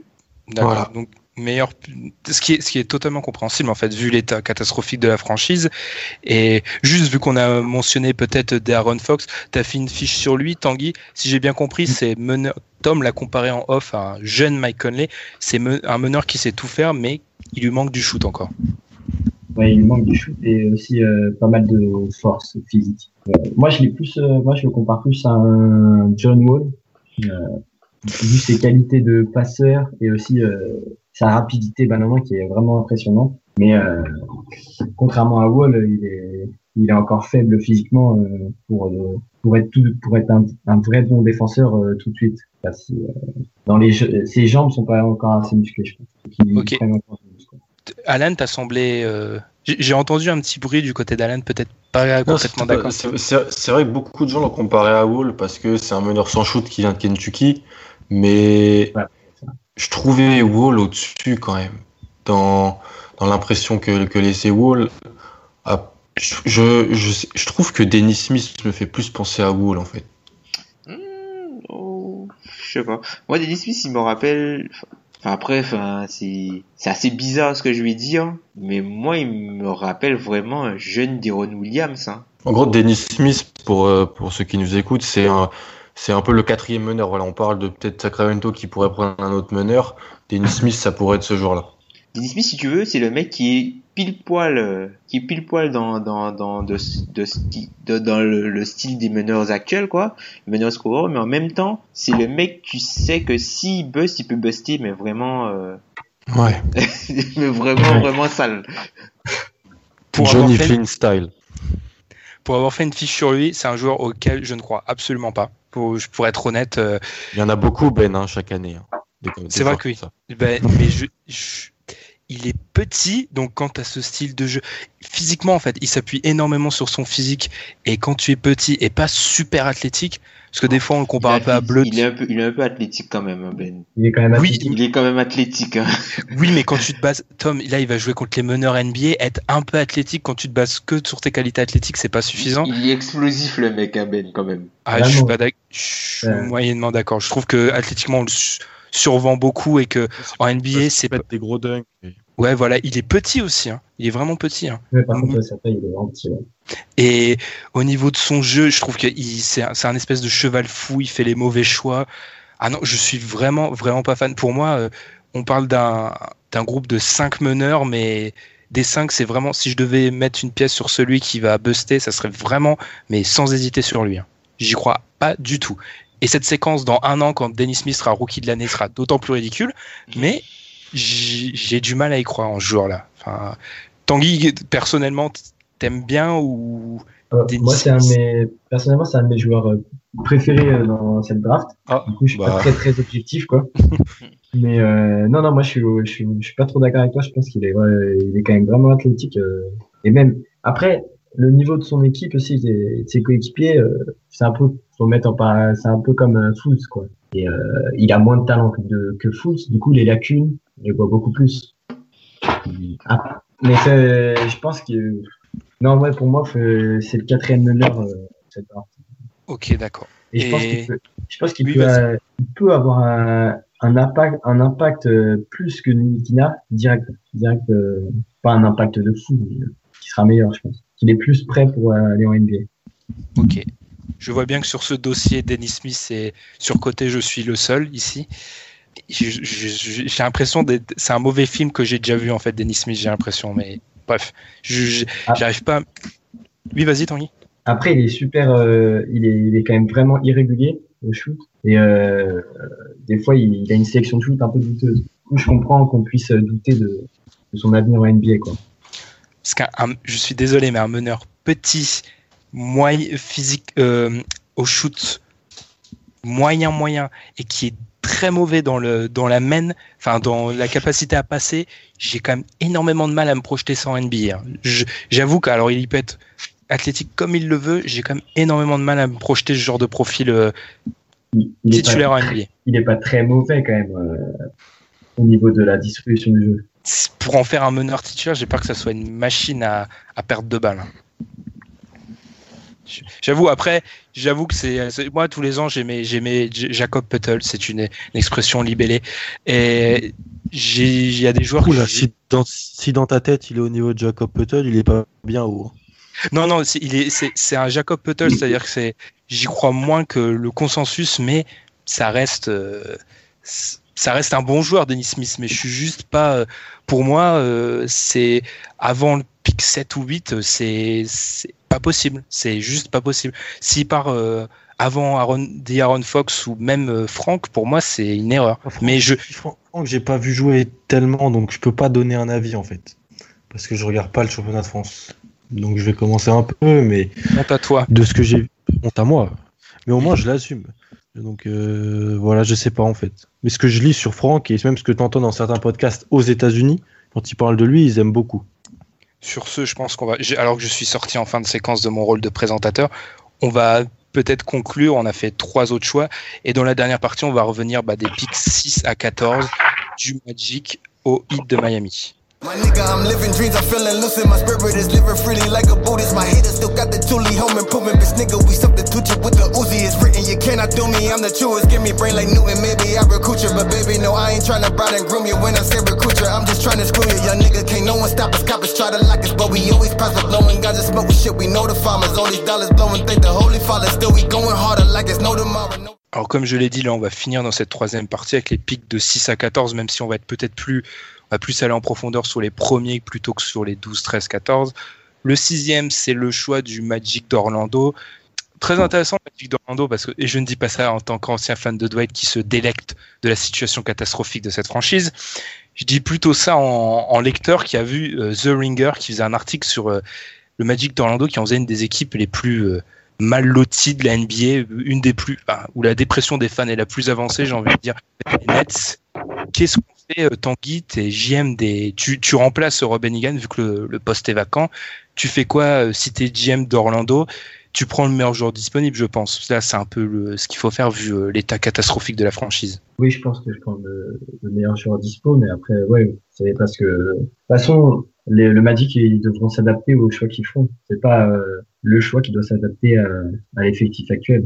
Que, ils Effecti- misent quand même beaucoup sur ce choix, je pense. Ouais, est-ce, que ça, ça va être le nou- premier choix du nouveau régime? Ça va être un choix difficile parce que où est-ce qu'on identifie les besoins du Magic? Peut-être à la main, mais comme vous l'avez dit, peut-être que les meneurs seront plus là ou ce sera des meneurs moins intéressants. Enfin, c'est très difficile de choisir pour le Magic là. Je sais pas si vous, Alan, tu as une idée, mais vers où on Non, se. non, je suis un peu indécis. Euh, comme a dit Tanguy, vont devoir s'adapter euh, aux joueurs, ils vont devoir s'adapter à ce que vont faire Phoenix, les Sixers et puis Sacramento. Ils sont dépendants, sauf s'ils décident de monter, comme on a essayé de voir tout à l'heure. Mais bon, monter pourquoi? Pour deux, trois choix. C'est vraiment s'ils aiment le joueur. Mais là, ils doivent, ils doivent, apporter un jeune, euh, ils doivent apporter un peu d'espoir dans leur franchise pour montrer aux fans que le marasme bah, peut se terminer dans 3-4 ans. C'est un peu horrible à dire, mais bon, c'est ça. c'est, c'est, limite la franchise la plus. Non, mais c'est la franchise la plus dramatique de presque toutes celles qu'on a abordées pour l'instant. J'ai l'impression. mais puis c'est surtout que, la, comme on l'a dit tout à l'heure, Ben, la meilleure année où ils, où ils ont le, la- un peu de chance à la loterie, c'est la pire draft. avec euh, 2013 ou à Victor Ouais, Oladipo. ouais. Donc, Qu'est-ce qu'on euh, fait quand je regarde, je suis devant les salaires des, des joueurs des, du Magic. Quand je vois Biombo à 17 millions, je me dis qu'est-ce qu'est-ce que je fais? Vucevic qui est constamment dans le trading block, euh, on veut le trader depuis des années. Maintenant, on a Terence Ross. Il y a plein, il y a des joueurs à tous les postes, mais il y en a aucun qui semble indéboulonnable, peut-être à part Evan Fournier et encore. Tom, qu'est-ce qu'on fait? On prend le meilleur joueur disponible et ça peut être qui à ce moment-là? Moi, je pense que le roster de- d'Orlando peut vraiment exploser à la draft et je pense que le seul joueur qui est intouchable dans ce roster-là, c'est Aaron Gordon. Mm. C'est Ah le- oui, j'ai oublié, pardon. C'est le seul, euh, c'est le seul joueur euh, qui est intouchable à mon sens. Mais après, peut-être s'il y a une grosse offre de quelqu'un, il peut bouger, hein, on sait jamais. On sait pas dans, parce que, en fait, là, le, le GM a été viré, il n'y a pas de GM pour l'instant. Et, euh, enfin, d'après, d'après certains insiders, c'est euh, Eric Pincus qui en parlait, qui, euh, qui disait en fait que, d'après euh, ses sources, qui, lui qui est un proche en fait de, du, d'Orlando, que en fait ils, ils sont à la recherche d'un GM expérimenté. Ils cherchent pas euh, le, le un, un énième mec sorti du de la culture Spurs ou ils cherchent un GM expérimenté, d'où en fait des yeux doux qui font à, à David Griffin le, le, le GM des Cavs. Ils cherchent vraiment quelqu'un d'expérimenté pour euh, faire bouger bouger les choses. Donc je ne sais pas si ils ont l'intention d'aller dans une euh, reconstruction de fond en comble, ce qu'ils essaient de faire euh, depuis le départ de Dwight Howard, ou plutôt euh, essayer de se rendre compétitifs, même s'ils sont compétitifs 5 ans et que, tu vois, même si ils ont pas une équipe qui vise le titre, mais se rendre compétitifs. Je vois ce que tu veux dire. Et la volonté d'avoir un GM expérimenté, ça se comprend après l'échec de Rob Bennigan, qui est un, un de ces GM à la mode, un mec qui sort du MIT. Alors, il a peut-être pas fait le MIT, mais c'est-à-dire un mec très analytique, bah, ça n'a pas marché, donc ça se comprend leur volonté de, de s'éloigner de ça. Mais du coup, c'est si tu me dis un joueur. En fait, le problème, c'est que l'équipe a besoin de. L'équipe a besoin D'un de, de- complément à- l'équipe a besoin de scoring, l'équipe a besoin de talent. En fait, si tu veux, à Orlando, le problème c'est qu'il y a uniquement des role players et ça manque de talent. Il te faut un joueur de classe supérieure. Et il y en a pas. Il y a aucun joueur d'Orlando qui est top 10 à sa position aujourd'hui. Et le problème, c'est qu'ils sont. top 10, je suis gentil. Mm. Et c'est qu'ils sont sixième et du coup, euh, trouver ce, c'est, tu peux trouver cette perle rare en 6, mais c'est plus dur.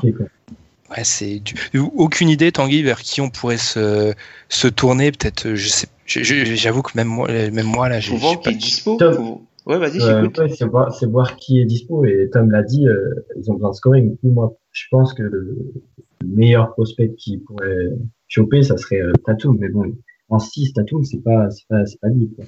Ok, donc c'est vraiment c'est un feat que d'ailleurs je, je remarque souvent parce que ça apporterait du scoring exactement et comme ça euh, Frank Vogel arrêtera de mettre euh, Aaron Gordon en 3 ce qui est une bonne idée. Mais en dehors de ça, euh, c'est-à-dire si si Tatum est, est plus là, c'est-à-dire que là vous êtes en train de me dire que les choix ça sera un choix par défaut carrément. Ah, ça sera sûrement un meneur. Oh, pas forcément. hein. Je pense qu'ils ils vont chercher du scoring.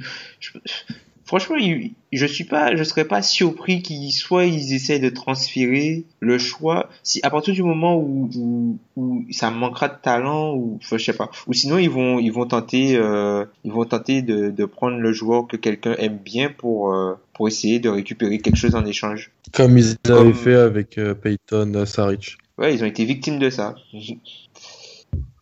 Ah, d'accord, donc c'est- c'est vraiment euh, dramatique pour euh, Oui.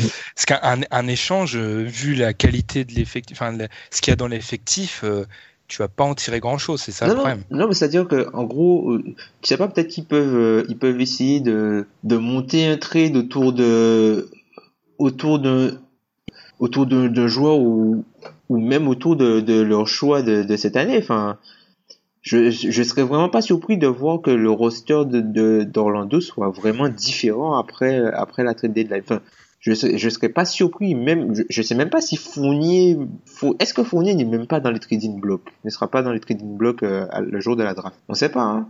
D'accord, donc tout le monde, tout le monde est à trader en gros à Orlando et le choix est difficilement euh, pronosticable. Parce que en que vous êtes en train de 6, me en dire. 6, ça dépend ce qu'il y a. Je sais pas si en, en 6, il y a aucun joueur. euh, Enfin, je doute qu'il y, ait- qu'il y ait des joueurs qui puissent faire de toi euh, une bonne équipe, une très bonne équipe à terme. Enfin, un joueur sur lequel tu vas baser ton système. À moins que tu t'entêtes avec Aaron Gordon, mais aujourd'hui, Aaron Gordon, c'est plus un role player plus plus que ta première option. Après, euh, la situation elle est vraiment chaotique, quoi, parce que en termes de monnaie d'échange, à part Fournier et Gordon, euh, il n'y a pas grand-chose, quoi. Ouais, ils ont des contrats échangeables quand même. Vu, vu, Ouais. vu, vu l'état des finances dans la ligue, ils ont des contrats échangeables. Oui, mais c'est c'est des contrats échangeables vers d'autres équipes mauvaises parce qu'il y a certains contrats que des équipes bonnes ne seront pas prêtes à encaisser. Je comprends ce que dit Tanguy en fait, c'est que pour attirer des bons, des vrais compléments et des bons joueurs, t'as pratiquement rien. Euh, Vucevic, ça fait 10 ans qu'ils veulent le trader sans succès. C'est vraiment euh, difficile. Alan, on ne l'a même pas entendu sur cette. Il préfère s'éloigner des, des franchises nauséabondes comme ça. Il, il ne parle même plus. Non, non, mais c'est que vous avez tout dit et puis non, j'ai rien à rajouter. Pour moi, ils sont voilà, ils- c'est un peu les dindons de la farce. Faut qu'ils soient Voilà, patients. On n'a même pas parlé d'Isonia, en plus, c'est le pire. Non, mais voilà, si tu regardes, ils ont drafté depuis que Dwight Howard est parti. Déjà, on l'a dit plus dans l'effectif. Et le reste, c'est Aaron Gordon où on ne fait pas jouer à son bon poste. C'est Mario Ezonia et c'est Fred Payton. Mais après, faut dire que toute la, toute la première partie des joueurs de la reconstruction d'Orlando, ben, il y en a, ils sont plus là, hein. Tous les, les, les gars à qui, euh, à part Vucevic, mais les gars à qui, euh, ou que le trade a permis, a permis d'acquérir, ben, ils sont plus là, hein.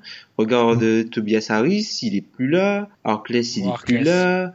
T'as, O'Quinn qui est plus là, Nicholson qui est plus là. Enfin, Mais ça, ça prouve l'échec de la franchise. C'est une franchise qui, qui, puis, tu te rappelles Ben, c'était on va reconstruire par la free agency et tout. Non, mais pas du tout. là c'est Europe. Après, après tu t'as, tu mets du Jacques Vaughan, tu mets du, du t'as, t'as, t'as eu du Borrego un moment.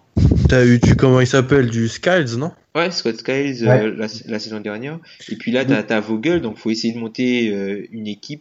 Là, faut vraiment aller dans le sens du coach, quoi. Et puis euh, essayer de voir ce que tu peux faire. Mais je pense que la, la- moi. il faut, faut stabiliser, faut stabiliser la franchise avant tout. Enfin, ça sert à rien, Meilleur- de, ça sert à rien de Ouais. vouloir mettre un domino penché sur une pente. Non. Pour moi, meilleure On chose. sent, on sent la comparaison de l'homme des îles. Vas-y.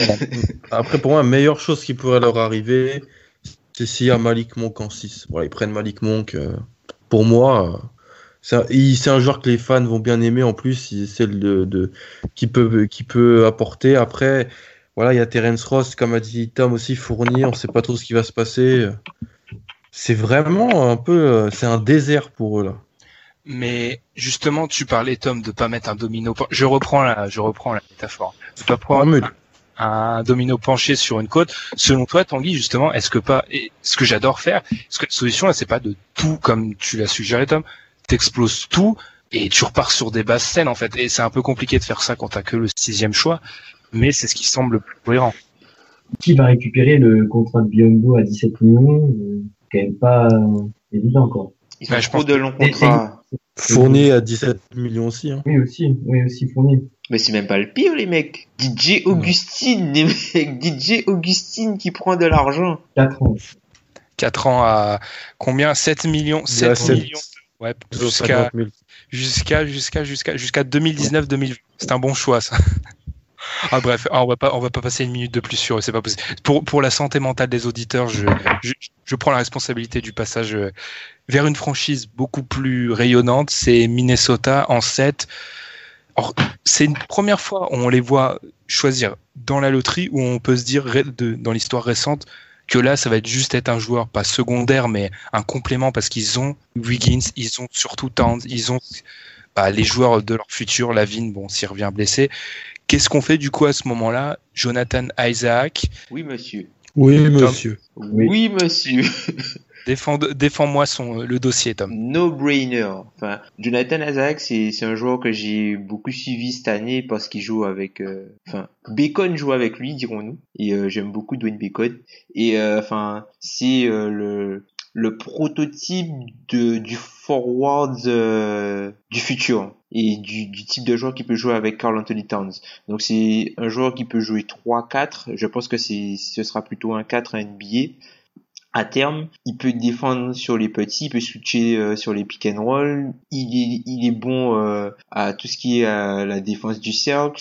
C'est un joueur que tu peux, qui, qui peut aussi se créer son shoot, qui peut shooter de loin et qui a pas forcément besoin du ballon pour pour exister.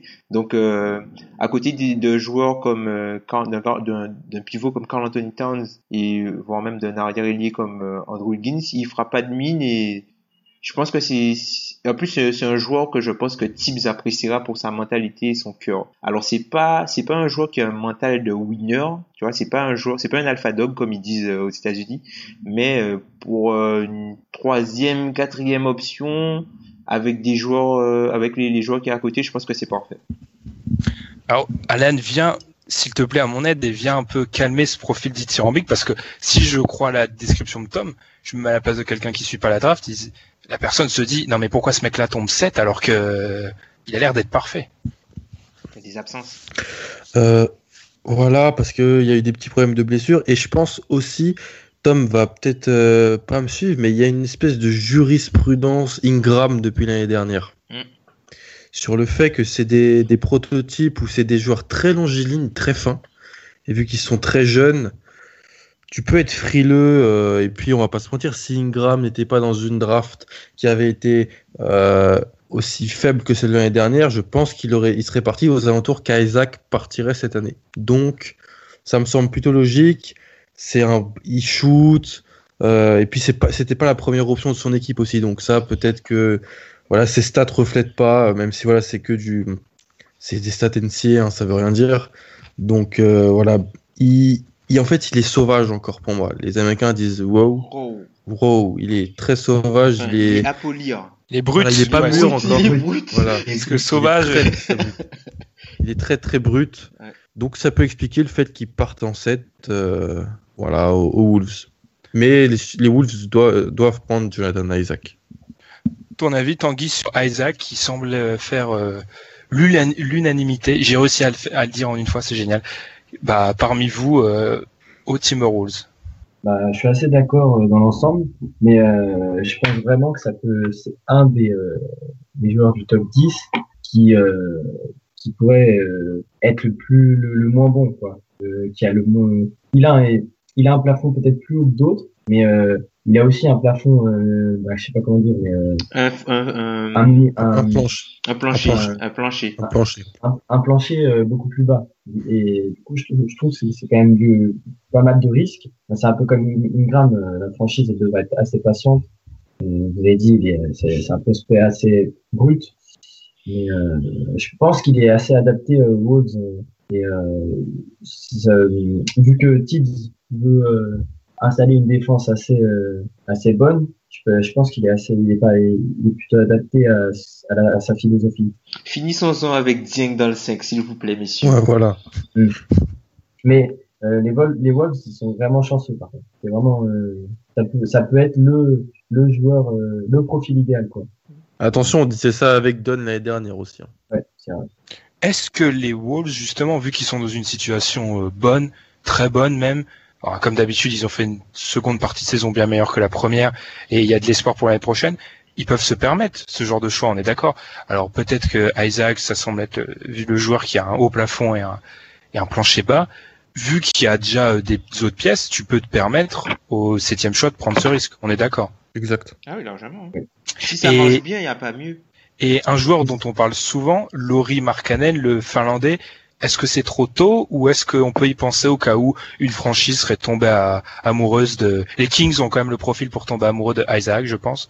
Donc euh, est-ce que Markkanen peut être une possibilité dans cette dans cette volonté de blinder le poste 4 Euh, Peut-être, mais Markkanen, je le vois pas vraiment. Enfin, À- peut- à part il peut, il peut fitter, mais il peut fitter, mais je le vois trop unidimensionnel en fait. Pour, euh, je le vois trop unidimensionnel. C'est, c'est, il est Ryan, euh, Ryan Andersonesque le mec. C'est vrai qu'il a des sacrées lacunes, euh, au- que ça soit au rebond, au contre ou euh, même au poste bas. il a vraiment tendance à trop, à trop se positionner derrière la ligne à trois points et à camper un peu derrière la ligne à trois Ouais, points. c'est un shooter le mec. Mm. Après, est-ce que justement Orlando le prendra pas lui? Non, mais ça serait une blague quand même. Ce qui est possible avec Orlando, il faut le C'est très rappeler. possible. Mais d'accord, parce que j'avoue que Markkanen, j'ai vu beaucoup de choses euh, positives sur lui, donc vous êtes en train de dire que c'est un shooter et euh, juste un tout. shooter. Pour l'instant, c'est ça. Pour l'instant, c'est un gars, euh, il shoot. Mais le problème avec Markkanen, c'est que, enfin, moi j'ai l'impression que ça peut être, euh, enfin, désolé pour le l'exemple, hein, ça peut être entre Byron Mullens, Oh là là. pour ceux qui ont connu, Oula. et ça c'est vraiment le pire. Et je pense qu'au mieux, au mieux c'est Ryan Anderson. Et au milieu, parce qu'il y a un article américain qui prouve que pour des prospects, ce qui est intéressant, c'est de voir le pire, le moyen et le meilleur qu'un joueur pourrait être. Et souvent, Au il milieu- est au plus milieu proche du moyen. Au milieu, ce serait euh, Ersan Ilyasova ou Judd Est-ce que tu prends Erlian Et quand c'est ça, top toujours, 10. Dans- voilà, toujours 10. donner cette, poser cette question. Est-ce que tu prends Ersan Ilyasova dans le cadre d'une draft moyenne Tu prends Er- Er- Ersan Ilyasova euh, septième? Je pense pas. Qu'est-ce que c'est que cette question? Bah non, mais je me dis toujours, dans la comparaison, si tu prends la comparaison médiane, si c'est ce que tu penses que Ouais. le joueur va devenir, est-ce que tu le prends à la place Est-ce que, que tu prends Ilyasova 7 Je ne prends pas Ilyasova 7. Enfin bref, je m'écarte. Tanguy, c'est ton heure euh, de gloire, j'ai envie de dire. T'es Knicks, tu es fan des Knicks, tu nous as dit. Qu'est-ce que doivent faire les Knicks qui ont quand même pas trop de chance sur le dans l'histoire? Parce qu'ils ils ont, si j'ai bien suivi, hein, ils ont perdu euh, le tirage au sort entre eux et les Wolves et en plus ils avaient perdu le dernier match de la saison donc ils se sont reculés à cause de ça. Donc c'est un peu Merci Endur. Ouais, c'est ça. bah, du coup, ouais, en plus, euh, on perd la, on on n'a pas de chance à la loterie, coup, c'est tendu. Et, euh, nous, c'est, faut clairement, euh, sélectionner un meneur. Et euh, je pense que personnellement, je verrais plus euh, Dennis Smith au Knicks, mais Phil Jackson, il a l'air beaucoup, beaucoup plus chaud pour sélectionner le Frenchie Nilikina. Euh, du coup, à voir. Mais parce qu'il a, lors du draft combine, il a fait une interview avec Fox et et Nilikina, mais pas avec euh, Smith. Je sais même pas s'il faisait Smith. Ouais, parce que Smith, ça a besoin du ballon en main, c'est pas un meneur de triangle. C'est ça. Oui, ouais, ouais, c'est ça le problème. C'est qu'il s'entête avec le train. Ah, mais Ah, euh, ça. Il va Est-ce- mourir avec ses idées. Est-ce que ce choix de, de Franck, justement, tu penses pas qu'il peut être motivé par le fait que, alors les Knicks et la draft, c'est pas une grande histoire d'amour, mais récemment, les quelques succès des Knicks, bizarrement, c'est que des joueurs Ouais, internationaux. Porzingis, oui.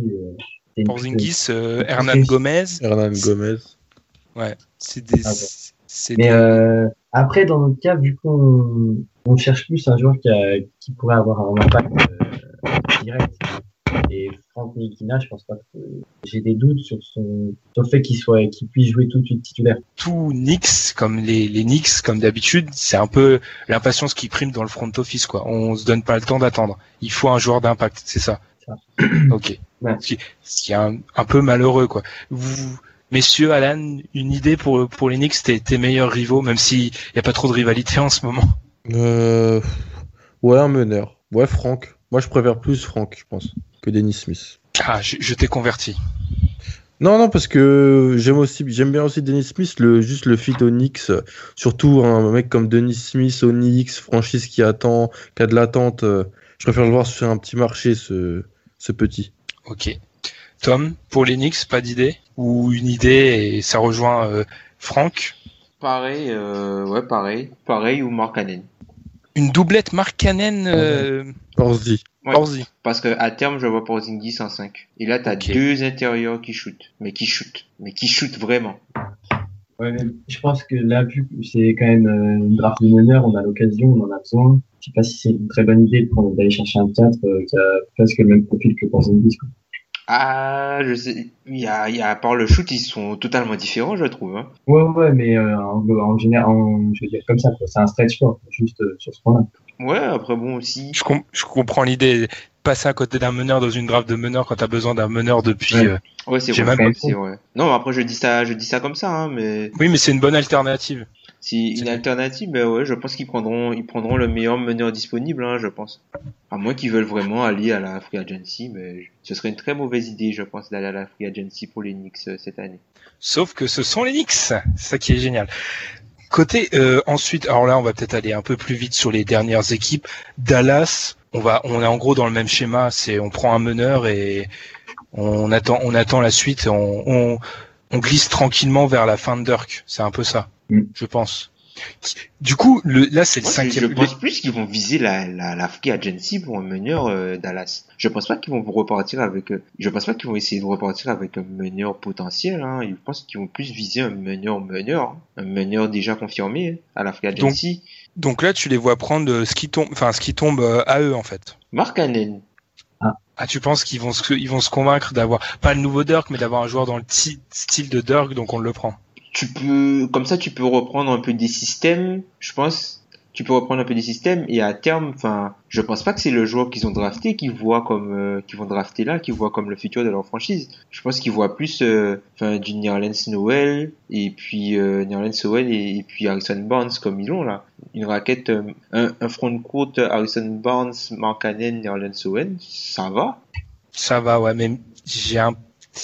Je me dis que, on l'a déjà dit, pour ce qui est de Fulz, quand tu sélectionnes un meneur, si il est bon, tu te dis que tu l'as pour 8 ans dans ton effectif, ce que tu auras à la free agency. Alors certes, c'est plus d'assurance, la free agency, mais ça coûte plus cher et c'est du moins, c'est moins long terme. est-ce que Mark Cuban joue vraiment le long terme? Pas du tout.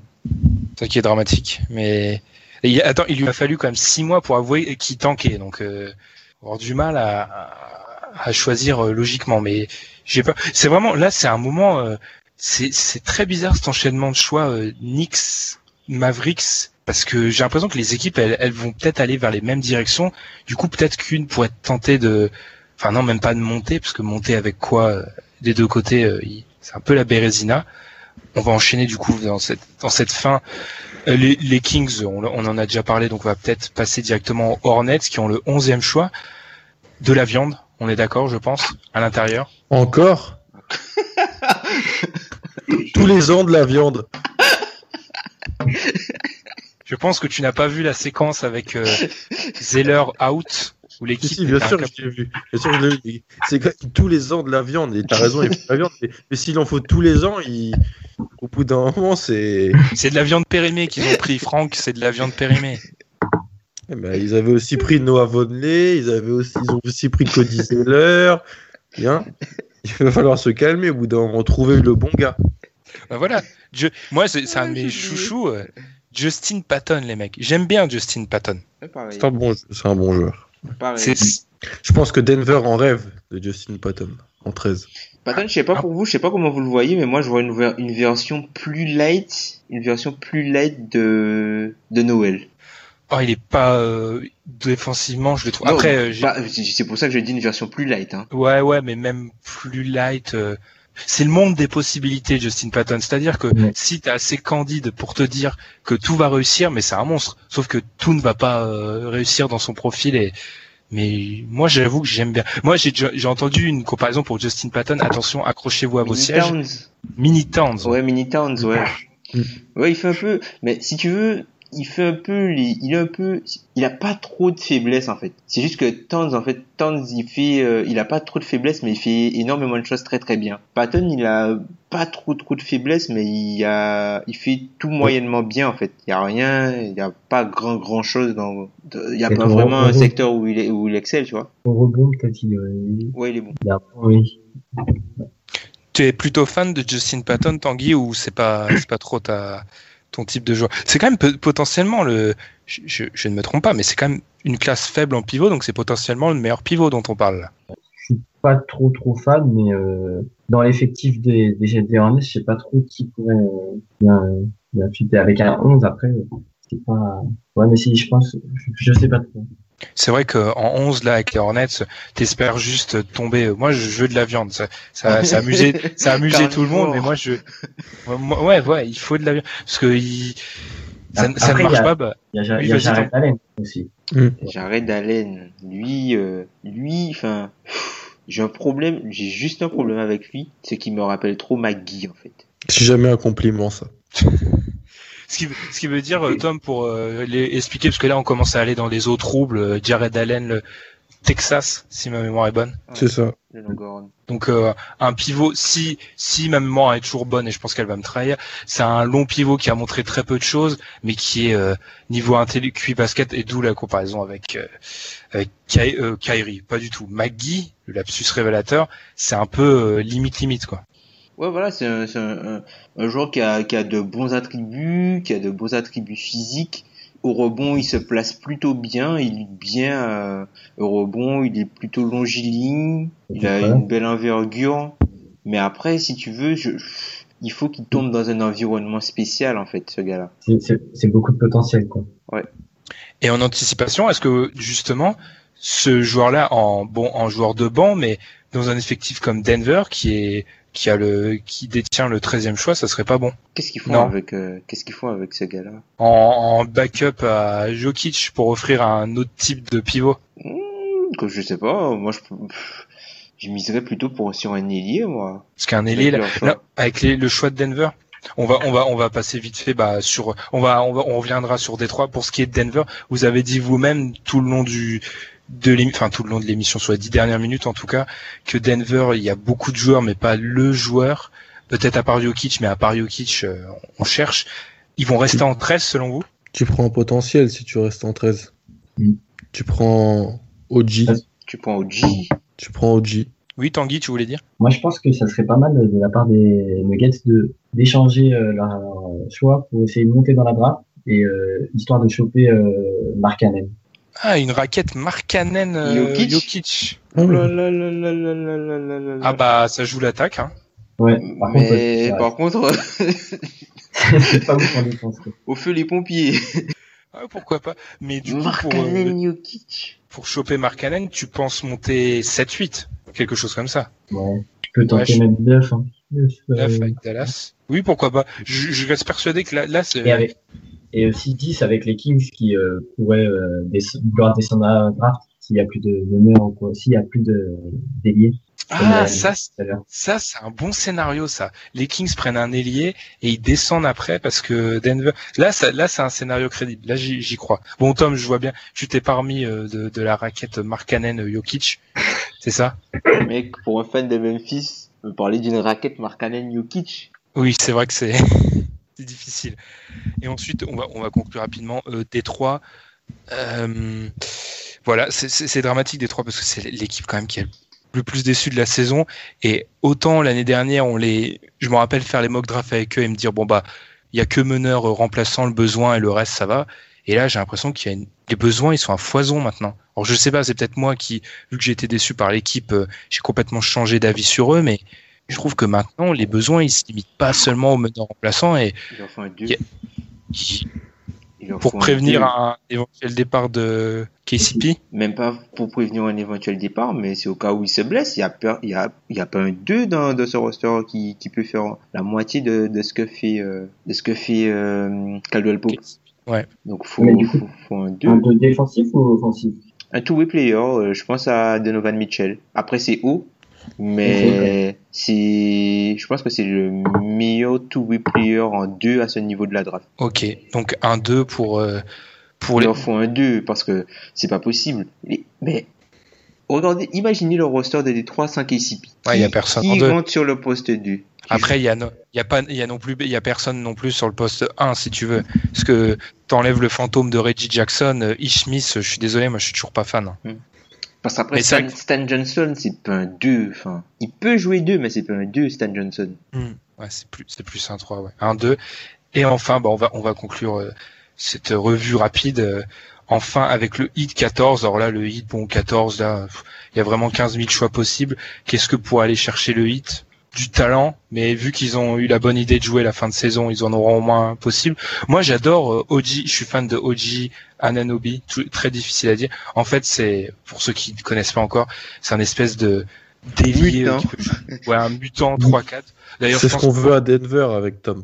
je sais pas si Denver va. Oui, peut-être, mais en fait, en gros, il fait, c'est, il fait tout comme Josh. Enfin, je compare pas Josh Jackson et lui, mais c'est le genre de joueur qui fait tout sauf shooter, mais qui a un monstre athlétique. Peut-être non, il est pas aussi bon dans le playmaking que Josh Jackson, mais monstre athlétique qui peut super bien défendre. Mais voilà, il s'est blessé. et On n'a pas vu ce qu'on voulait voir de lui cette saison. J'aimerais- j'a- J'aimerais bien, un, je sais pas, un, un 3-4 offensif pour, euh, pour Miami. Euh, Harry, Harry Giles. Ah, c'est, c'est peut-être haut, mais pourquoi pas? C'est, Ah, c'est le, c'est- c'est, peut- c'est peut-être le meilleur talent après, hein. C'est juste, euh, Ouais, il a juste des problèmes de santé, il a juste des problèmes de santé, mais s'il peut te donner euh, 3-4 Mm. ans de bon niveau à la Deron Blair, parce que là, le- il joue à être compétitif tout de suite. Avec Gel, c'est peut-être le joueur restant qui te permet d'être compétitif tout de suite. Ou TJ Leaf. Non. Je- Harry Giles, je précise pour ceux que, encore une fois, je me, je me mets à la place de Ah ceux oui, qui ne comprennent, qui ne Ah oui. comprennent pas. Harry Giles, c'est-à-dire le joueur euh, qui est annoncé quand même comme le nouveau Kevin Garnett, et il a eu plein, plein, plein de blessures, et du C'est coup, le prospect numéro 1 sortant du lycée euh, l'année dernière. et du coup, on l'a à peine vu à Duke, il n'a pas été euh, sensationnel, Mm. et maintenant il entre à la draft, et du coup, comme tout joueur de ce type, enfin, c'est pas, super récurrent comme profil, mais ça, on le voit dans les mock drafts de, de quoi, de 10, 12, non, de 12, 13 à quoi, deuxième tour, en gros? Ouais, 20, 25, 26. Ouais, c'est difficile. Donc toi, Tanguy, t'es prêt à prendre un pari et te dire bon bah si ce mec-là retrouve Oui, la santé, De toute façon, avec un 14e choix, faut soit prendre sur du potentiel, soit faire un pari, quoi. ok. En l'occurrence, Giles s'embête un pari. Eu un avis sur Giles juste avant qu'on conclue. Ou si t'as quelque chose à rajouter, Tanguy, pardon, t'as recoupé. Non, non, non, non, non, c'est bon, c'est bon. Et si vous avez quelque chose à dire sur Giles, parce que je sais que le, le cas Giles, Alan, t'a fait beaucoup euh, réfléchir. m'a fait beaucoup de peine surtout. Mm. Parce que quand on voyait le mec euh, sur le terrain, euh, ça faisait vraiment beaucoup de peine. C'était pas le même gars. C'était pas le joueur euh, qu'on voulait voir, qu'on attendait, qu'on nous a vendu et tout ça. Et à cause de, de gros soucis de santé, vraiment impossible pour lui de d'enchaîner 3-4 retours, euh, aller-retour sur un terrain. Mais c'est à ce niveau-là, hein, sans être totalement euh, à bout de souffle et entraînant la patte. Décrit comme ça, c'est c'est- ouais, peu c'est ça. difficile. Ouais. Mais, quand tu- mais après, si tu regardes c'est ce que les Américains appellent ses tapes, c'est c'est réaliste de lycée. C'est il, y a, il, est monstrueux. Il est monstrueux. Hein. Ouais, c'est difficile de, même s'il a beau être monstrueux, quoi, quand on m'explique qu'il est, il a du mal à faire quatre allers-retours, euh, du mal à m'imaginer ça en. NBA. Enfin, voilà, pour, pour conclure, euh, un peu, j'avoue que là, je suis à deux doigts du fou rire parce que pas taper quatre, c'est, en fait, c'est un faux, je vais me contrôler, mais c'est difficile de, autant, il peut avoir autant de talent qu'il veut. Si au bout d'un moment le physique ne suit pas, malheureusement, comme beaucoup, euh, bah, on va on va conclure là-dessus, je pense. Tanguy, alors comment ça a été? Est-ce qu'on n'a pas mangé? Est-ce que on t'a assez laissé la parole, ce qui est un peu difficile des fois. Ça a été? Ça a été parfait, nickel. Ok, bah comme on comme on l'a dit, on te retrouve alors sur Basket, sur ton site Basket World, sur ton compte Twitter @basketworld7. Je crois que j'ai encore une fois tout bon. Euh, nous, on nous retrouve sur @dunkebdo euh, sur Twitter, la page Facebook de Dunkebdo, Tom Feller, Alan pour nos comptes perso, les plateformes de streaming. Vous connaissez la chanson comme d'habitude. Nous, malgré cet épisode surprise, on se retrouve euh, bah, dès la semaine prochaine pour un nouvel épisode. On va sûrement revenir vers les choses sérieuses, c'est-à-dire euh, la NBA de playoff, la NBA de finale de conférence, avec des finales de conférence qu'on espère un peu plus serrées. Ah bon? Bah, on espère. J'ai dit espérer. Bon, en fait, on, c'est, je, je, je, me fous un peu des gens parce que je sais parfaitement que ça ne sera pas serré, mais bon, euh, voilà, on, va, on espère quoi, un match serré en finale de con, s'il vous plaît. Bah, à plus, un hein, salut. Salut.